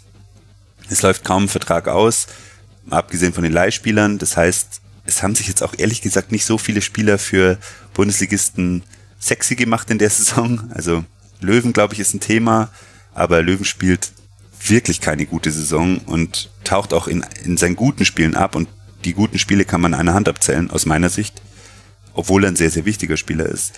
Dann muss man über Mühl wahrscheinlich reden, der jetzt aber auch kein Spieler ist, der, der aussieht wie ein künftiger Nationalspieler, aber der macht seinen Job und der könnte Interesse hervorbringen, haben aber beide Vertrag. Und wenn man mit einer eingespielten Mannschaft nach unten geht, dann kommen auch die Spieler aus der zweiten Reihe besser in, in Fokus. Dann kommen die Spieler, die jetzt in der Bundesliga nicht die Leistung gebracht haben, wie Behrens zum Beispiel, wird, der wird in der zweiten Liga ein ganz anderes Selbstvertrauen haben als in der Bundesliga. Und das merkt man ihm nämlich deutlich an. Also der, das macht ihm unglaublich viel aus, dass er nicht so in die Abschlusssituationen kommt und dass er seine Chancen, die liegen lässt, das, da merkt man sofort einen Knacks bei ihm im Spiel. Ein verschossener Elfmeter führt zu einem anderthalb schlechten Spielen danach. Und das, das tut einem leid von außen, aber das ist ja auch in Ordnung. Ich meine, der, der gibt alles, ist ein guter Kapitän und er ist ein richtig, richtig guter Zweitligaspieler. Aber der Unterschied zwischen Bundesliga und selbst einer Bundesliga, wo es schlecht läuft und die vielleicht jetzt auch nicht gerade ihr bestes Jahr hat, und der zweiten Liga ist halt immer noch extrem hoch. Und jetzt sprechen wir ja trotzdem, und da würde ich gerne Saskia mal auch wieder in die Diskussion mit zurückholen, über eine Mannschaft mit dem ersten FC Nürnberg, die eben nur drei Punkte Rückstand auf den Relegationsplatz hat. Saskia, da würde mich deine Meinung mal interessieren, wenn wir uns jetzt das Restprogramm angucken. Es geht jetzt auswärts noch nach Leverkusen, nach Wolfsburg und gegen den SC Freiburg am letzten Spieltag. Und die Heimspiele für den Club sind noch gegen Bayern und gegen Gladbach. Siehst du da noch genügend Möglichkeiten, Punkte aufzuholen auf den VfB Stuttgart? Also von der Mentalität her und von, von der Art und Weise, wie, wie Nürnberg äh, zumindest mal für mich rüberkommt, äh, würde ich sagen, ja, aber das Programm ist einfach zu hart. Also ähm, äh, Leverkusen, München, Wolfsburg, Gladbach, also und auch selbst Freiburg. Also das sind ja alles Mannschaften, gegen die man nicht einfach mal so gewinnen kann, mhm. äh, wo es wahnsinnig schwer wird, ähm, da noch was zu holen. Also keine Ahnung, also so rein von, von, von der Einstellung, wie ich Nürnberg so ein bisschen äh, mitkriege, würde ich sagen, hätten sie die Einstellung dafür, das doch noch rumzureißen, aber das Programm ist einfach mega schwer. Ich habe halt so das äh, Gefühl, ich würde da mitgehen bei der Bewertung und ich würde sagen, obwohl der erste FC Nürnberg mit mit einem deutlichen Handicap in die Saison gestartet ist, weil einfach der Kader zu den schlechtesten der Liga gehört, ohne den Spielern zu nahe treten zu wollen. Aber es war ihm von Anfang an klar, es würde schwierig werden. Aber Saskia, wenn ich mir das angucke, wie der Club jetzt diese Saison gespielt hat, dann wäre ein Abstieg völlig unnötig obwohl es schwierig ist, für den Club in der Liga zu bleiben, aber wenn ich mir angucke, dass man mit 18 Punkten nach 29 Spieltagen immer noch eigentlich nur drei Punkte Rückstand hat und wir jetzt aber vermuten, das wird wahrscheinlich nicht gut gehen. Das ist auch einer der Gründe, warum es jetzt den ersten FC Nürnberg Schwerpunkt gibt, weil ich mir dachte vor dem Spieltag, also jetzt gegen Schalke, dann wenn sie da nochmal ranrücken, dann spreche ich mit dem Jakob gerne eine halbe Stunde drüber, packen sie es jetzt noch. Und wenn sie aber nicht mehr sich näher ransaugen an äh, Stuttgart, dann war es das wahrscheinlich. Äh, das ist total paradox. Es ist äh, eine ganz schlechte Saison von den Punkten her, 18 Punkte, viel zu wenig. Und trotzdem schnuppert man aber ständig an dem Relegationsplatz und deswegen dann irgendwie auch wieder unnötig, dass man diese Chance ausgelassen hat. Ja, das stimmt. Ich meine, normalerweise wäre man ja mit 18 Punkten wahrscheinlich schon längst weg vom Fenster in der normalen Saison. ähm, die anderen sind halt einfach nicht besser. Also ähm, ja, aber ich, ich bleib dabei. Also ähm, wie gesagt, ich finde Nürnberg ähm, von der Mentalität her, glaube ich, äh, haben sie eine gute Einstellung, aber das Programm ist halt mega hart. Mhm. Jetzt ähm, stellt sich dann ja so ein bisschen äh, die Frage, Jakob, ähm, ein Abstieg beim 1. FC Nürnberg verwundert jetzt keinen, ohne dass ich da jetzt einen Witz über den Rekordabsteiger machen würde, sondern man wusste ja, äh, mit welchen Voraussetzungen man in diese Saison geht. Und jetzt hat man den Saisonverlauf über weite Teile sehen können. Wie glaubst du denn, sieht jetzt die Perspektive des äh, Clubs aus? Gibt es denn Ansatzpunkte, wo du sagen kannst, die könnten jetzt so erste Schritte sein, dass man aus diesem mal rauf, mal runter, paar Jahre unten bleiben, dann wieder rauf, dann wieder runter, wieder mehr oder weniger lange unten bleiben, dass man aus diesem Zirkel, aus diesem Fahrstuhl der Hölle aussteigt. ich glaube, es gibt manche Mannschaften in der zweiten Liga, die würden gerne die Probleme haben, dass sie ab und zu mal aufsteigen. Das, das Problem ist, die finanzielle Schere zwischen erster und zweiter Liga, die ist wahnsinnig weit auseinander und die geht noch weiter auseinander. Und deswegen war der Aufstieg im letzten Jahr unglaublich wichtig, dass man nicht über Jahre hinweg da wirklich in der, in der zweiten Liga verschwindet. Wenn man ja. sich anschaut, wie schaut's aus in Relegationsduellen? Auch wenn die Duelle knapp sind zum Teil, gewinnt fast immer der, der Erstligist. Wie schaut's aus mit Absteigern? Sogar Katastrophenabsteiger, die wirklich ganz, ganz schwache Saison spielen, haben im Jahr danach einen richtig großen Vorteil. Selbst in, in dem letzten Jahr, in dem Nürnberg Relegation gespielt hat, in dem Leipzig und Freiburg aufgestiegen sind, hat Nürnberg eine unglaublich, unfassbar gute Zweitligasaison gespielt und Freiburg und Leipzig haben einfach noch besser gespielt. Und dann mhm. verlieren sie gegen Frankfurt in der, in der Relegation relativ chancenlos, was damals wirklich überraschend war. Man hat eigentlich gedacht, Frankfurt in der Saison, die sind zwar noch nach oben gehüpft und das war für sie, Kovac hat ja sich als, als guter Trainer erwiesen im Nachhinein, mhm. aber zu dem Zeitpunkt war das wirklich fast schon, also war wirklich sehr überraschend und da war man fast schon ein bisschen entsetzt, dass das so schlecht in der Relegation läuft. Und das, dieses Jahr, das galt jetzt als finanzielle Konsolidierung und da hört man, dass es zahlenmäßig jetzt ganz gut aussieht. Man wird wahrscheinlich ein paar Spiele verkaufen, aber man geht mit einer, mit einer eingespielten Schattenkader in die, in die nächste Saison, egal ob Bundesliga oder Zweite Liga, und man hat was. Wo es halt jetzt ganz, ganz entscheidend wird, und da muss man halt schauen, inwiefern sie das, was sie sagen, auch umsetzen. Man hat jetzt mit Palikutscha einen Sportverstand geholt aus, aus Düsseldorf, der Erfahrung hat in dem System mit sehr vielen Menschen, die sportlich Ahnung haben, zusammenzuarbeiten. Mhm. Und angeblich möchte man das in Nürnberg jetzt implementieren. Da fehlt es nämlich weit und da, der Kicker ist da immer so ein bisschen polemisch, was das angeht und die haben so ein bisschen Mecker-Artikel in den letzten Wochen immer wieder veröffentlicht, dass er keine Ahnung hat vom Fußball beim Club und da fehlt so weit. Das war ein bisschen das, das System Kölner, der sehr stark auf seine Person versucht hat, alles zu fokussieren, vom, vom NLZ bis in die Bundesligamannschaft und der sehr stark versucht hat, den, den Verein auf sich zu fokussieren. Ja. Und Bornemann, der das, glaube ich, aus Freiburger Zeit mit, mit Funkel und auch mit den längeren Phasen dann Dutt und Streich, weiß ich nicht mehr, ob er, da, ob er bei Streich Anfangszeit noch da war, aber in dem Verein war, wo sehr stark das gemacht wird, dass man diesen eigenen Weg geht und dass man sehr viel auf eine Person zuschneidet. Und da ist ein Vakuum da und angeblich sollen ja noch weitere Manager, Sportdirektor, keine Ahnung, wie die dann heißen, Chef-Scout wird gesucht nach meiner Information. Mhm. Da muss halt jetzt der richtige Griff passieren. Ich weiß, ich kann natürlich kann keiner beurteilen, ob Halikutscher ein sehr guter Sportverstand ist, das werden wir sehen. Der ist verlinkt auf, äh, auf jeden Fall in den in der in der Liga, in der ersten und zweiten Liga. Man wird sehen, was für Spieler er holen können wird. Man wird sehen, die Trainerentscheidung wird extrem wichtig. Aber grundsätzlich wird Nürnberg in die nächste Saison, sollte der Abstieg passieren, mit einem Vorsprung, was Kaderqualität und was finanzielle Voraussetzungen angeht, gehen. Und da ist halt die große Frage, was macht man draus? Kann man das gut umsetzen? Oder, wie man jetzt bei Ingolstadt sieht, geht's voll nach hinten los. Letzteres, glaube ich, ist nicht die große Gefahr, weil es ist einfach zu sehen, dass zwischen Fans und Mannschaft herrscht eine große Bindung. Die Fans geben, verzeihen der Mannschaft wirklich mehr oder weniger alles in dem Jahr. Und das muss man sich mal auf der Zunge zergehen lassen bei 18 Punkten. Was die Gas geben und was in was für triste Situationen wir in der Mitte von der Saison waren. Und trotzdem wird, wird, ist die Stimmung gut, wird nicht irgendwie polemisch, werden große Sachen gefordert.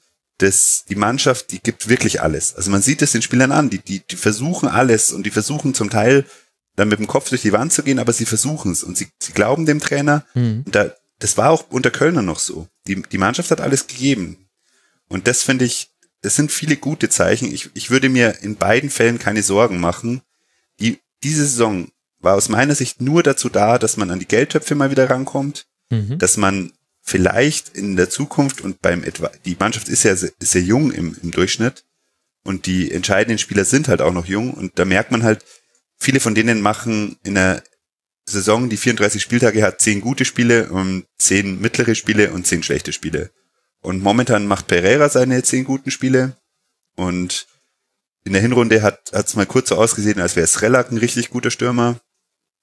Oder Palacios, der überhaupt nicht mehr im Kader zu finden ist, der jetzt mal wieder im Kader war. Mhm. Das sind, das, das merkt man halt sehr deutlich. dass halt die, die dauerhafte Qualität, die hat da gefehlt. Aber das sind alles Spieler, denen ich in der zweiten Liga, und ich habe ja doch relativ viel Zweitliga-Erfahrung als Clubfan, ich, denen ich da sehr, sehr gute Rollen zutraue und die ich als überdurchschnittliche Spieler in der zweiten Liga sehe. Und deswegen bin ich relativ locker, was die Zukunft angeht. Und man muss ja auch sagen, ich finde, die Bundesliga-Saison hat eigentlich einen Klassenerhalt von Düsseldorf und von Nürnberg verdient, weil was da für Arbeit geleistet wird an manchen anderen Standorten, das ist wirklich, wirklich schlecht. Und Nürnberg macht keinen guten Job, weil sonst wären wir in der Situation, in der Düsseldorf jetzt ist. Aber ich finde trotzdem einen wesentlich besseren Job als zum Beispiel Schalke, als auch Augsburg, das mhm. über Hannover, glaube ich, ja, die sind jetzt hinter Nürnberg auch gerade. Also da, da muss ich sagen, das klingt jetzt vielleicht ein bisschen petty, wenn ich das sage, aber eigentlich hätte die Bundesliga-Saison den Klassenhalt von Nürnberg echt verdient. Beziehungsweise die anderen dann Vereine, dass sie dafür bestraft werden für ihr schlechteres Management. Du hast vorhin einmal kurz Funkel genannt. Ich glaube, du hast Volker Finke gemeint, unter dem, mit dem zusammen Andreas Bornemann noch beim SC Freiburg gearbeitet hat. Finkel. Finkel, ja, genau. natürlich Volker Finkel. Friedhelm Finkel, wer kennt ihn nicht? da, da, bin ich nur kurz hellhörig geworden, weil ähm, immer, wenn Magic Friedhelm genannt wird, da spitzt der Max die Ohren. Ja, das ordnet doch die Situation beim ersten FC Nürnberg ganz gut ein und dementsprechend, dann, dann wünsche ich, dass, dass alle im Umfeld die Gelassenheit haben, die du gerade an den Tag legst, dass du sagst, egal in welchem der Szenarien, ich fühle mich dann in beiden eigentlich wohl und so ist es dann eben einfach normal. Das Restprogramm vom ersten FC Nürnberg haben wir ja gerade schon genannt. Für Schalke 04 geht es dann weiter zu Hause gegen Hoffenheim, dann in Dortmund, also zwei absolute Topspiele jetzt dann für Schalke, bevor man dann zu Hause noch gegen den FC Augsburg spielt, in Leverkusen und am letzten Spieltag zu Hause gegen den VfB Stuttgart.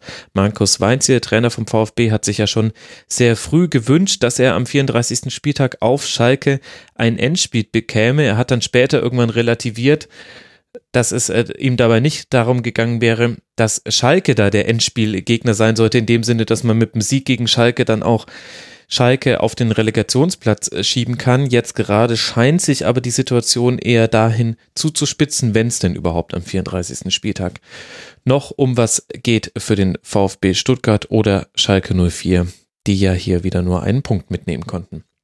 Zwei Spiele fehlen uns jetzt noch an diesem Spieltag und für die können wir jetzt den Blick wieder ein bisschen weiter nach oben in der Tabelle richten. Wir wollen jetzt über das internationale Geschäft sprechen. Wir wollen sprechen über Werder Bremen, das 2 zu 1 gegen SC Freiburg zu Hause gewonnen hat und sich lange Zeit sehr schwer getan hat, Saskia, gegen ein sehr enges und gut organisiertes Freiburg. Erst die Einwechslung von Pizarro und das Tor von Klaassen in der 76. Minute machten das Spiel dann ein bisschen einfacher für Werder.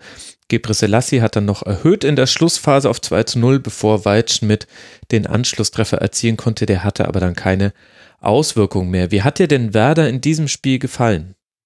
Ähm, ich finde, Werder hat es gut gemacht, allerdings auch eine, gegen eine Freiburger Mannschaft, die natürlich auch sehr viele Verletzte haben. Ne? Also ist jetzt eigentlich auch nicht so ähm, der, der Top-Kader äh, von Freiburg, mhm. aber ich finde, Bremen halt äh, ist ja Wahnsinn, dass die wirklich jetzt in jedem Bundesligaspiel machen die ein Tor und äh, haben mit Pizarro ein, wie alt ist der mittlerweile? Ähm, 40.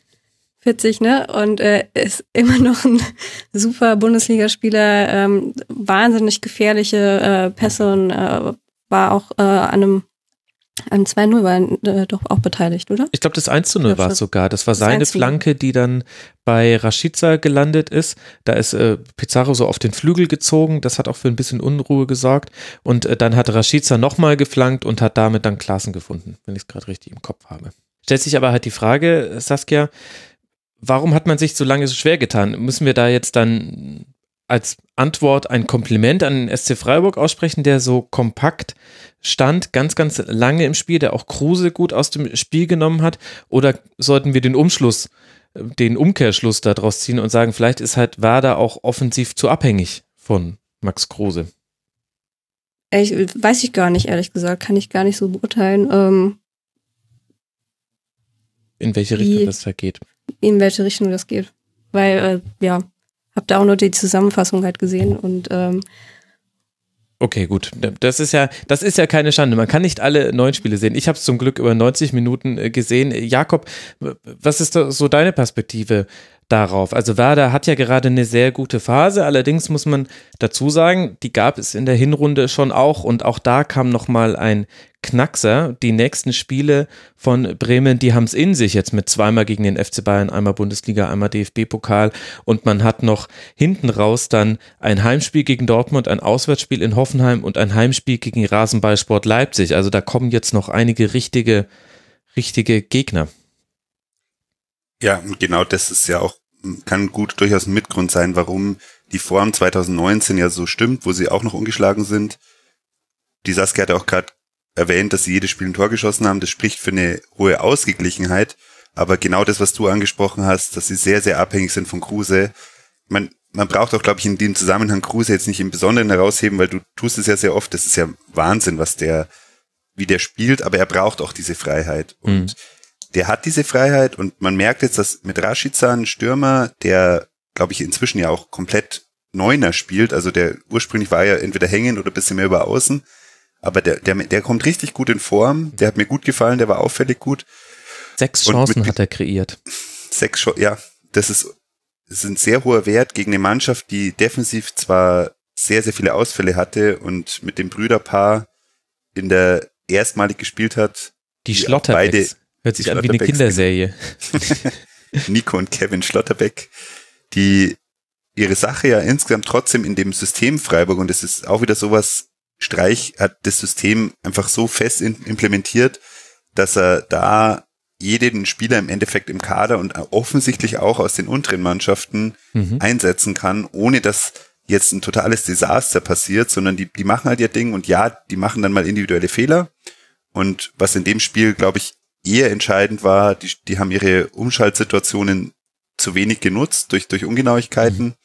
obwohl mir da Haberer und Grifo als ja eigentlich ballverteilende Akteure, Grifo mehr über Standards, Haberer auch aus dem Spiel raus, gute, gute Ideen hatten und auch ein, zwei richtig schöne Aktionen hervorgeführt haben. Ich glaube, Grifo hatte die, die schöne Schlenz-Chance, wo er von mhm. Haberer freigespielt wird und den Ball nicht direkt Volley nimmt, so wie es fast jeder macht, sondern sich schön um, um Gegner rumdreht. Da ist schon Qualität da.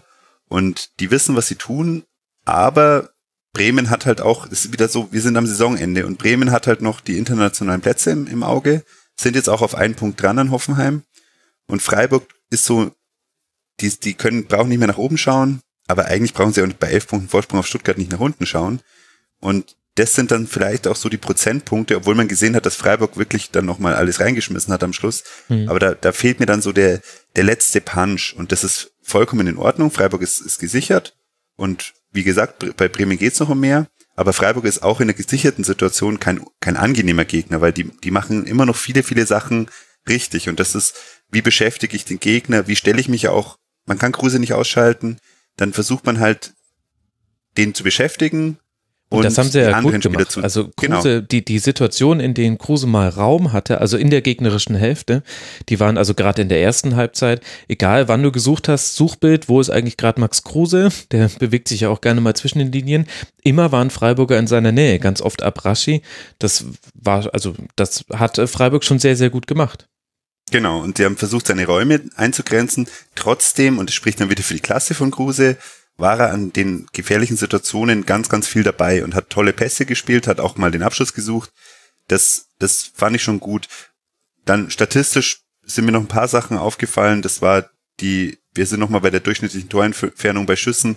Die war bei Freiburg 23,3 Meter, was wirklich unglaublich ist. Also das ist ja der Durchschnitt. Ich frage mich wirklich, von, ob die ein paar Mal von der Mittellinie geschossen haben, was mir nicht aufgefallen ist. nee, die hatten einfach nicht viele Abschlüsse. Und äh, jemand wie Gondorf hat dann aber halt auch in zwei Situationen den Abschluss genommen, anstatt den besser postierten Nebenmann mit einzubeziehen. Einmal was ganz offensichtlich, da war Griffo rechts völlig frei. Und äh, deswegen war halt auch der SC nach vorne so harmlos, weil man dann die wenigen Gelegenheiten, die man hatte, sowohl die Umschaltgelegenheiten als auch die, die man sich so erarbeitet hat nach Standards mit zweiten Bällen oder nach langen Bällen, Freiburg hat ja viel lang geschlagen, um das Pressing von Werder zu umgehen, die hat man halt auch nicht ausgespielt, sondern dann zum Teil viel zu früh den Abschluss genommen. Ich glaube, daher kommen die 23 Meter. Ja, ja, und das ist halt genau das. Das ist, glaube ich, auch das, was Streich der Mannschaft mitgibt. Schnelle Umschaltsituation, schneller Abschluss. Und das war halt in dem Fall, wenn du, wenn das halt nicht Gondorf den Ball hat beim Abschluss, sondern da vielleicht Haberer am Ball ist, dann bekommt den Grifo. Und das kann man Gondorf nicht zum Vorwurf machen, weil der hat die, glaube ich, da eher die, die, die Maxime des Trainers umgesetzt. Er hat es halt vielleicht, er hat es halt in seiner Weise umgesetzt. Und bei äh, Passes per Defense Action war Bremen halt halb so hoch. Das heißt, Freiburg hat Bremen schon sehr, sehr stark den Ball überlassen, ohne dass sie mhm. selber dazwischen, also Passstaffetten, bis sie mal eine, eine Defensivaktion zustande gebracht haben. Das, das ist mir im Spiel gar nicht so krass aufgefallen. Also man merkt natürlich schon, wer mehr Ballbesitz hat, aber das, das so, ja, das heißt ja eigentlich, dass der, der Zweikampf relativ spät erst gesucht wird. Und da merkt man halt, wie tief ähm, Freiburg in dem Fall auch stand. Und trotzdem hätten sie die Chance gehabt, was mitzunehmen. Und das spricht ja eigentlich durchaus für die Mannschaft. Das ist ja auch äh, Streichs allererste Niederlage überhaupt mal im Weserstadion. Hat mhm. er vorher noch nie ähm, in Bremen verloren. Ähm, aber zu Max Kruse noch, der hat jetzt gesagt, dass äh, er ja eigentlich nächstes Jahr nochmal international spielen will. Ähm, und wenn Bremen so abhängig ist von ihm, wie seht ihr das? Weil wenn es dann irgendwie dann doch drum geht, ja, verlängert er oder ähm, ähm, ja, sucht er sich einen neuen Verein, könnte das vielleicht dann doch nochmal so einen kleinen Knick dann geben für, für Bremen, wenn, wenn Kruse dann sich nicht mehr so ganz konzentrieren kann, vielleicht? Hm, weiß ich nicht. Also äh, zum einen glaube ich, dass wahrscheinlich da die Entscheidung erst sehr spät gefällt wird. Das ist ähnlich wie bei Havertz und Brandt, die ja auch beide gesagt haben bei Leverkusen, ja, wir warten jetzt halt mal ab, wo wir rauskommen und dann entscheiden wir uns. Man muss sich ja nicht vor Saisonende entscheiden. Ich glaube, dass äh, Max Kruse in seiner Karriere ja auch schon häufiger gesehen hat, dass er auch eine gewisse Umgebung braucht, um seine sportliche Leistung zu bringen. Und bei allem Lob, was man für Kruse jetzt völlig zu Recht über ihm ausschüttet, muss man ja schon auch sagen, es gab auch eine Phase in der Saison, in der von ihm viel weniger zu sehen war. Und das ist jetzt eher so ein Phänomen der Rückrunde, dass auf einmal Max Kruse in der bestmöglichen Form zu sein scheint, zumindest aktuell in dieser Saison. Der steht aber auch schon gegenüber, dass es auch schon eine andere Phase in dieser Saison gab. Deswegen ähm, ist vielleicht auch diese Abhängigkeit dann auch so ein, also ich habe das ja selber aufgebracht, dieses Thema. Ich hatte aber auch schon den Gedanken, dass das äh, vielleicht aber auch das System Werder Bremen in der Offensive ein bisschen gering schätzt, wenn man, es gibt zwar diese Abhängigkeit, aber das liegt vielleicht weniger daran, dass Bremen keine anderen Wege zum Tor finden würde, sondern es liegt vielleicht daran, dass eben Max Kruse einfach gerade so stark und so dominant ist und das also kann man jetzt halt so ein Henne-Ei-Problem und man kann es gerade nicht sagen, weil man halt, weil halt gerade die Henne ständig ein Ei legt. Okay, das war schief, aber ich glaube, ihr wisst, was ich meine. das war wunderschön. Ja, weiß ich, weiß ich jetzt nicht. Werden die Hörerinnen und Hörer bewerten dann sicherlich, so wie ich sie einschätze. Nein, aber das finde ich ist, ist halt eigentlich dann ja dann die zugrunde liegende Frage, die du ja dann auch implizit stellst. Okay, könnte das jetzt dann ein Problem geben, entweder ohne Kruse in der nächsten Saison oder wenn er aus irgendeinem Grund dann doch nicht mehr die Form bringt jetzt dann in den Spielen, aus welchen Gründen auch immer. Ich weiß es nicht. Ich finde Werder sehr stabil grundsätzlich. Und glaub, trotzdem würde ich aber auch nicht sagen, dass das zwangsläufig ins internationale Geschäft führen muss, weil dafür ist, das ist die, die umgedrehte Situation zum Abstiegskampf, worüber wir gerade so lange gesprochen haben. Im Rennen um die internationalen Plätze haben wir gerade vier Mannschaften, die sehr, sehr gut drauf sind oder drei, die sehr gut drauf sind. Wenn wir jetzt mal nur um Europa League sprechen, dann haben wir Hoffenheim, Werder und Leverkusen. Leverkusen, okay, schwache Phase gerade von den Ergebnissen her. Die rechne ich jetzt aber trotzdem nochmal mit dazu. Und mit Wolfsburg und Gladbach hat man so zwei Mannschaften, die unberechenbar sind, wo es auch nicht völlig auszuschließen ist, dass die jetzt auch einfach wieder zurück in die Spur finden und das jetzt nur Zwischentiefs waren, so ähnlich wie ich es jetzt bei Leverkusen schon so ein bisschen eingepreist habe.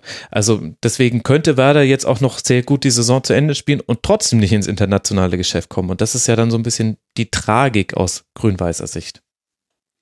Was man in der ganzen Nummer aber nicht vergessen darf und nicht und auf jeden Fall als Faktor dazu nehmen muss, ist zum einen mal der Coach. Ich glaube, dass mhm. Kofeld, also ich verfolge jetzt sie nicht eng, aber er macht wirklich eine super, eine super Arbeit. Und gerade so in der Phase, wo es bei Kruse nicht so lief, war ja Maxi Eggestein zum Beispiel sehr, sehr torgefährlich. Mhm. Und ich kann mir vorstellen, dass, dass Kofeld ein Trainer ist, der so ein bisschen die heiße Hand, wie man im Basketball sagt, ausnutzt und spielen lässt. Und das ist natürlich schon eine, eine große Sache. Und da finde ich, dass Kruse das schon, glaube ich, einsieht, was für eine tolle Situation der in Bremen hat, nicht nur angesichts seiner Rolle, sondern auch, dass er wirklich einen sehr, sehr guten Trainer hat und dass er sehr, sehr gute Mitspieler hat, die zum Teil ein bisschen austauschbar sind, was man an den, ja, genau an diesen Situationen sieht. Mal jetzt Eggestein, also Johannes Eggestein hat jetzt in den letzten Spielen wieder mehr gespielt, hm. in der Hinrunde weniger. Ganz, ganz wichtig war, ist Bargfrede gewesen, momentan mhm. spielt Shahin. Da merkt man, auf einzelnen Positionen ist es schon austauschbar. Vejkovic zum Beispiel hat eine starke Hinserie gespielt, ist jetzt auch erst wieder in die Mannschaft gekommen. Aber Kofeld schafft es, die Mannschaft immer wieder einzustellen. Und das, das Zweite, was ich noch dazu sagen wollte, es haben gerade beide Eggesteins verlängert. Und vor allem bei Maxi Eggestein war ja ein Dortmunder Interesse zumindest angesprochen. Mhm. Und ich glaube, der hätte schon wechseln können zu Vereinen, die ein bisschen wahrscheinlicher international spielen als Bremen. Und deshalb hat er sich dagegen entschieden. Und zwar genau vor der schwierigsten Phase. Und auch mhm. ein Maxi Eggestein wird ein Restprogramm lesen können. Ich glaube, dem ist auch vollkommen klar, dass er in einer Situation verlängert hat, wo es sein kann, dass er nächstes Jahr nicht international spielt, was seinen Ambitionen mit Sicherheit nicht entspricht. Aber die Situation in Bremen ist, glaube ich, momentan wieder sehr, sehr gut. Mhm. Und gerade wenn solche Spieler verlängern, das ist auch ein Zeichen für Kruse. Und Kruse ist 31. Der wird nicht in der, das ist ein Spieler, der braucht das Spiel auf sich zugeschnitten das, der, der kann, der kann auch in einem anderen System funktionieren, aber nicht zu seinem Optimum. Und das ist, glaube ich, auch so ein bisschen was, was seiner Nationalmannschaftskarriere im Weg stand, weil ich das Gefühl habe, dass Löw das nicht besonders gern mag, wenn Spieler, wenn es, wenn Spieler über dem System stehen. Und das System hat er zu hundertprozentiger Sicherheit nächstes Jahr in, in Bremen. Mhm. Das hätte er in Leipzig, um mal random irgendeinen Verein rauszunehmen, der eventuell einen Stürmer braucht nächstes Jahr, mit Sicherheit nicht. Mhm. Und das muss, das muss er da absolut mit abwägen und auch mit welcher Ruhe Bremen das abmoderiert hat mit der Eggestein-Brüder-Verlängerung. So, so wenig glaube ich, dass das momentan großen Einfluss hat auf Kruse, weil Saskia, du hast es gerade angesprochen, aber gerade dieses Spiel spricht ja dafür, dass das Kruse ja genau nichts ausmacht, sondern er, er äußert sich dazu und das, er äußert sich sehr ehrlich dazu. Das ist, glaube ich, auch ein Spieler, der klar sagt, was er meint. Und dann spielt er 90 Minuten oder wegen mir auch 96 Minuten lang einfach sein Spiel. Und mhm. danach geht's dann wieder um die anderen Themen. Und das, das macht Bremen gut, das macht aber auch Kruse wirklich gut momentan. Naja, ich sag mal, Kruse, ähm, wenn, wenn er, wenn er gut drauf ist, ähm, dann ist er ja ein super Spieler. Nur ähm, wir wissen alle, dass er ja so in seinem privaten Umfeld ja auch immer zu, zu Eskapaden neigt. Und also ich, da finde ich, glaube ich, macht, macht Kofeld da auch einen echt guten Job, dass er weiß, wie er mit, mit Max Rose auch äh, umzugehen hat. Ja. Das wurde mir aber ein bisschen zu stark aufgeblasen, weil, sorry, die, der Grund, dass er nicht mehr für die Nationalmannschaft berufen wurde, dass er ähm, Geld verloren hat in dem Taxi, das erscheint mir doch sehr fadenscheinig. Und also ich weiß, das wurde thematisiert und im Boulevardbereich, es gibt ja das ein oder andere pikante Video auch von ihm, aber ja, das ist das ist doch wurscht, ganz ja, das, ehrlich. Genau, er ist ein Fußballer und wenn er mal in so einer Phase sein sollte, dass man sagt, okay, aus irgendeinem Grund bringt er ganz viele Dinge nicht mehr auf den Fußballplatz, die er drauf hat, dann finde ich, können wir auch gerne oder was heißt gerne, aber dann ist es, finde ich, legitim, die Frage zu stellen, welche anderen Faktoren gibt es in seinem Leben. Darüber hinaus, finde ich, geht es uns doch eigentlich auch nichts an. Soll er doch machen, was er will. Ist ein Fußballer. Ich bewerte ihn als Fußballer. Aber ich finde es schön, dass wir jetzt das, äh, die Überschrift für dieses Spiel gefunden haben, nämlich die Schlotterbecks gegen die heiße Hand. Das fasst doch einfach Werder gegen Freiburg sehr schön zusammen. Hört sich an wie eine Drei-Fragezeichen-Folge. Für Freiburg geht es jetzt dann weiter zu Hause gegen Borussia Dortmund und wie vorhin schon angesprochen, könnte das insofern interessant werden, weil Freiburg vermutlich mit einem Dreier da den Klassenerhalt sicher machen könnte. Wir alle erinnern uns an die Heimstärke von Freiburg. Danach reist man nach Leipzig, bevor man hinten raus noch Düsseldorf, Hannover und den ersten FC Nürnberg als seine Gegner serviert bekommt. Fehlt uns noch ein Spiel von diesem 29. Bundesligaspieltag und äh, das ist jenes in Hoffenheim. Ja, und was soll man zu Hertha BSC sagen? Auf der einen Seite war die 0 zu 2 Niederlage gegen Hoffenheim verdient und hätte auch noch deutlich höher ausfallen können. Ehrlich gesagt auch typisch Hoffenheim in dieser Saison. Auf der anderen Seite, Saskia, spielt Hertha durch viele Ausfälle in einer kuriosen Formation mit Klünter in der Innenverteidigung und Mittelstädt auf der 6. Welche dieser beiden ja, Perspektiven auf das 0 zu 2 in Hoffenheim überwiegt denn deiner Meinung nach? Mm, die Hoffenheimer äh, quasi Nicht-Chancenverwertung. Also ähm, ich fand, also Hoffenheim, ne, richtig stark, äh, unfassbar viele Torchancen, mhm. 29 zu 5 Torschüsse hatten die. Also das ist ja ein Wahnsinnswert. Ähm, und halt dann quasi nur zwei Tore ähm, gemacht. Aber auf der anderen Seite äh, war, war jetzt auch nicht so, dass äh, man da irgendwie Angst haben müsste, dass sich das jetzt, äh, wie man immer so schön sagt, dann äh, im Nachhinein recht, dass man äh, so viele Sachen liegen gelassen hat. Also ähm, weil eben Hertha offensiv weil, so harmlos war. Ja. Und würdest du das dann auch Paul Dardai, über den jetzt ja viel diskutiert wird, wo es unterschiedliche Berichte gibt, die sagen, ähm, es ist zumindest absolut nicht klar, dass er in der nächsten Saison noch Trainer sein würde. Man guckt da jetzt genau hin. Würdest du ihm daraus dann auch, in, wenn wir uns jetzt mal auf dieses Spiel konzentrieren, einen Vorwurf stricken? Oder ist dann halt auch mehr nicht drin, wenn du eben halt so viel in deiner Startausstellung verändern musst und ja auch einen starken Gegner hast. Also Hoffenheim ist jetzt auch nicht das einfachste Auswärtsspiel. Also ich verstehe jetzt ehrlich gesagt diese massive Kritik an Paldada nicht. Also klar, fünf Niederlagen in Folge ähm, sind, sind kein gutes Ergebnis, aber ähm, du spielst gegen Hoffenheim. Hoffenheim, äh, die um die internationalen Plätze mitspielen und ähm, ja auch ähm, grundsätzlich sehr starkes Team sind. Ähm, und mhm. dagegen kann man auch mal verlieren. Finde ich jetzt nicht so, ähm, dass man da jetzt Paldada irgendwie so massiv jetzt äh, angreifen muss, wie, es jetzt getan wird. Ja, vor allem vom Kommentator. Also was, sorry, aber was ist da los? Fängt er mittendrin auf einmal an, davon zu reden, dass ja jetzt Gladbach das ja total mutig geschafft hat, dass jetzt den Hacking loswerden, so ungefähr, und einen neuen Trainer holen, dann könnte man das doch jetzt in Berlin auch machen. Also ich finde das schon, das geht mir schon ein bisschen arg weit von einer, von einer Quelle, die mit Einzelspielen von Hertha, die mit, auch mit Sicherheit nicht jedes Hertha-Spiel gesehen hat in der Saison. Und die Diskussionen gibt's um den Verein rum, was man hört. Aber das finde ich schon, das, also ich finde, das geht ganz schön weit. Ja, gut, also Andererseits, ich meine, da muss man sich jetzt dann, glaube ich, von diesem Spiel in Hoffenheim tatsächlich lösen. Also hätte auch sehr viel deutlicher und schmerzhafter werden können, dann wäre es noch wichtiger, aber das konnte man ja irgendwie mit ein bisschen Glück und Spucke verhindern auf Hartaner Seite und hat ja eben auch einfach die Ausfälle als noch einen der Gründe, warum man vor allem in der Anfangsphase, also das war sehr, sehr wild, was da Hertha aufs Feld gebracht hat.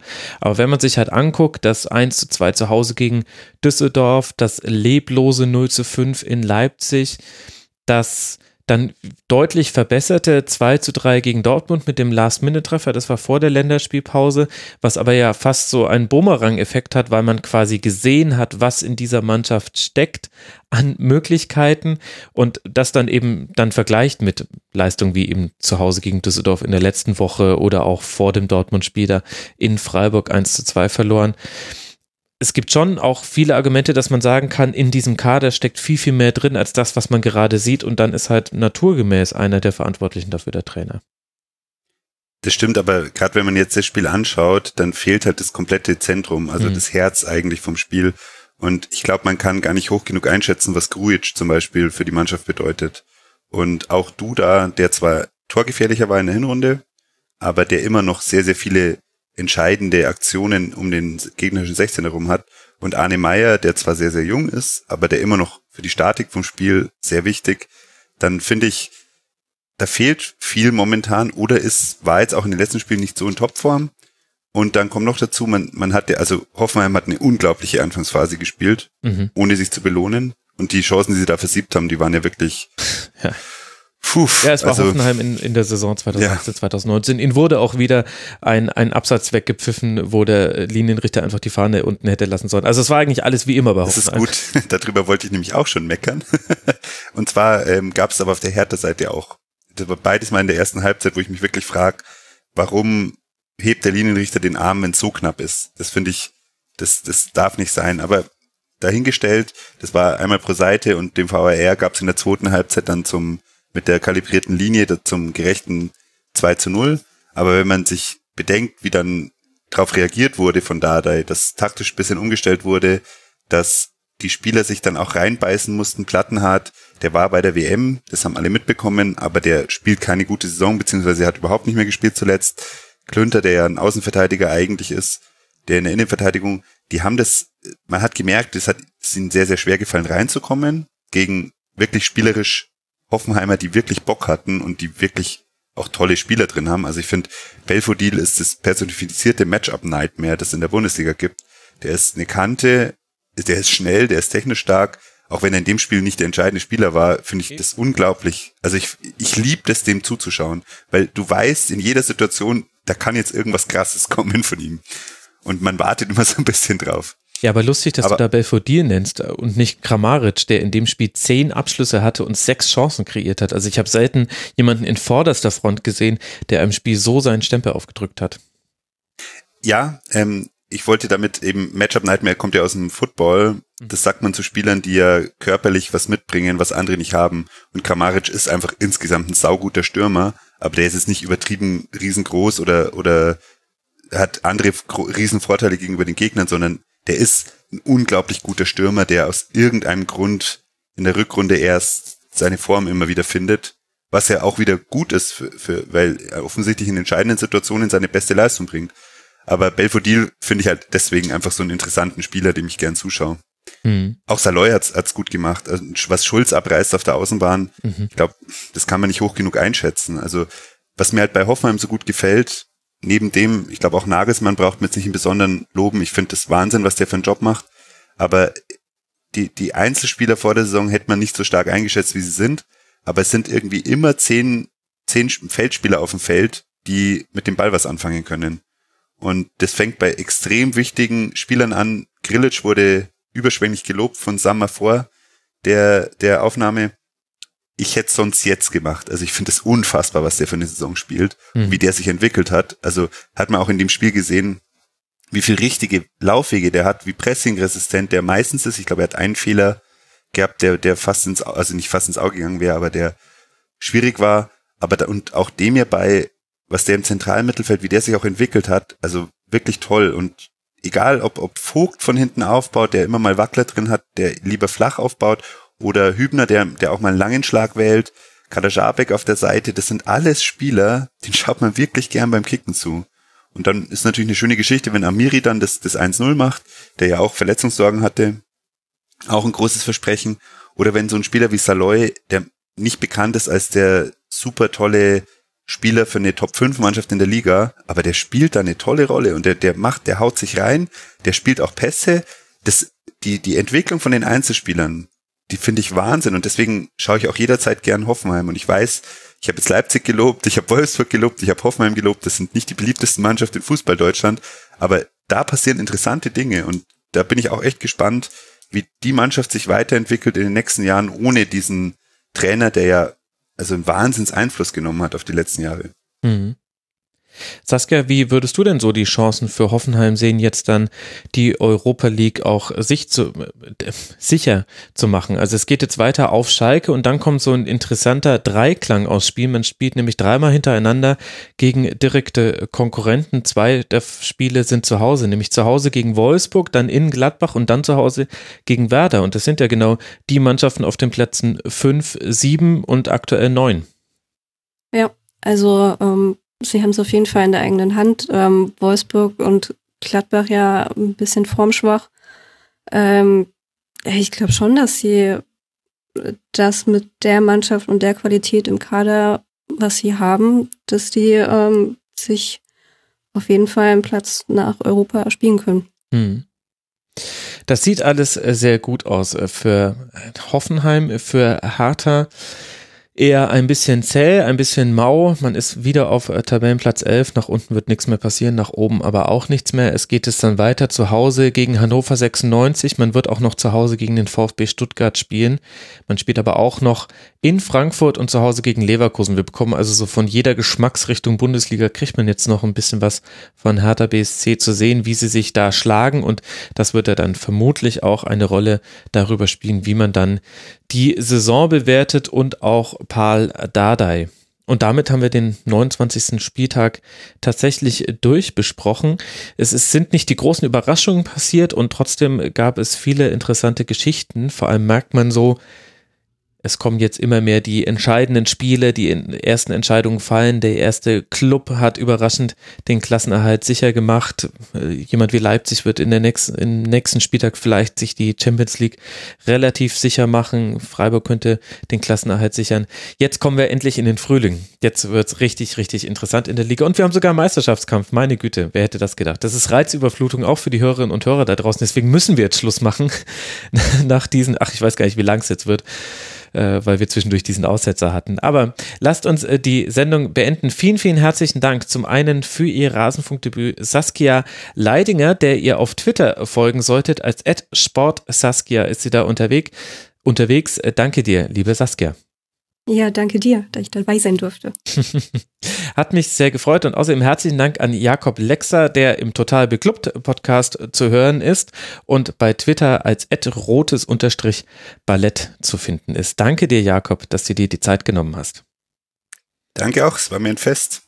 Das äh, freut mich sehr, mir ebenso. Und dann kann ich jetzt noch drei Podcast-Grüße versenden, liebe Hörerinnen und Hörer. Und zwar zum einen die letzte 390-Folge mit Klaas Rese, Post von Rese heißt die, ist sehr empfehlenswert. Ich musste sehr lachen. Sie wird äh, zwischendurch auch sehr abstrus, also so, wie man halt 390 einfach mag. Und das, obwohl vom äh, klassischen Line-Up nur Enzo und Axel mit dabei waren. Dann möchte ich euch Jung und Naiv mit Martin Schulz empfehlen. Das war eine sehr vielsagende und interessante Folge, wenn ihr mich fragt.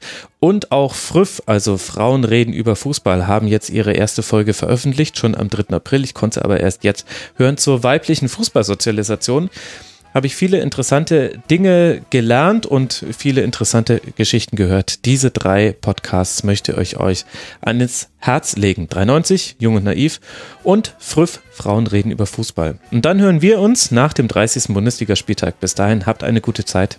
Ciao.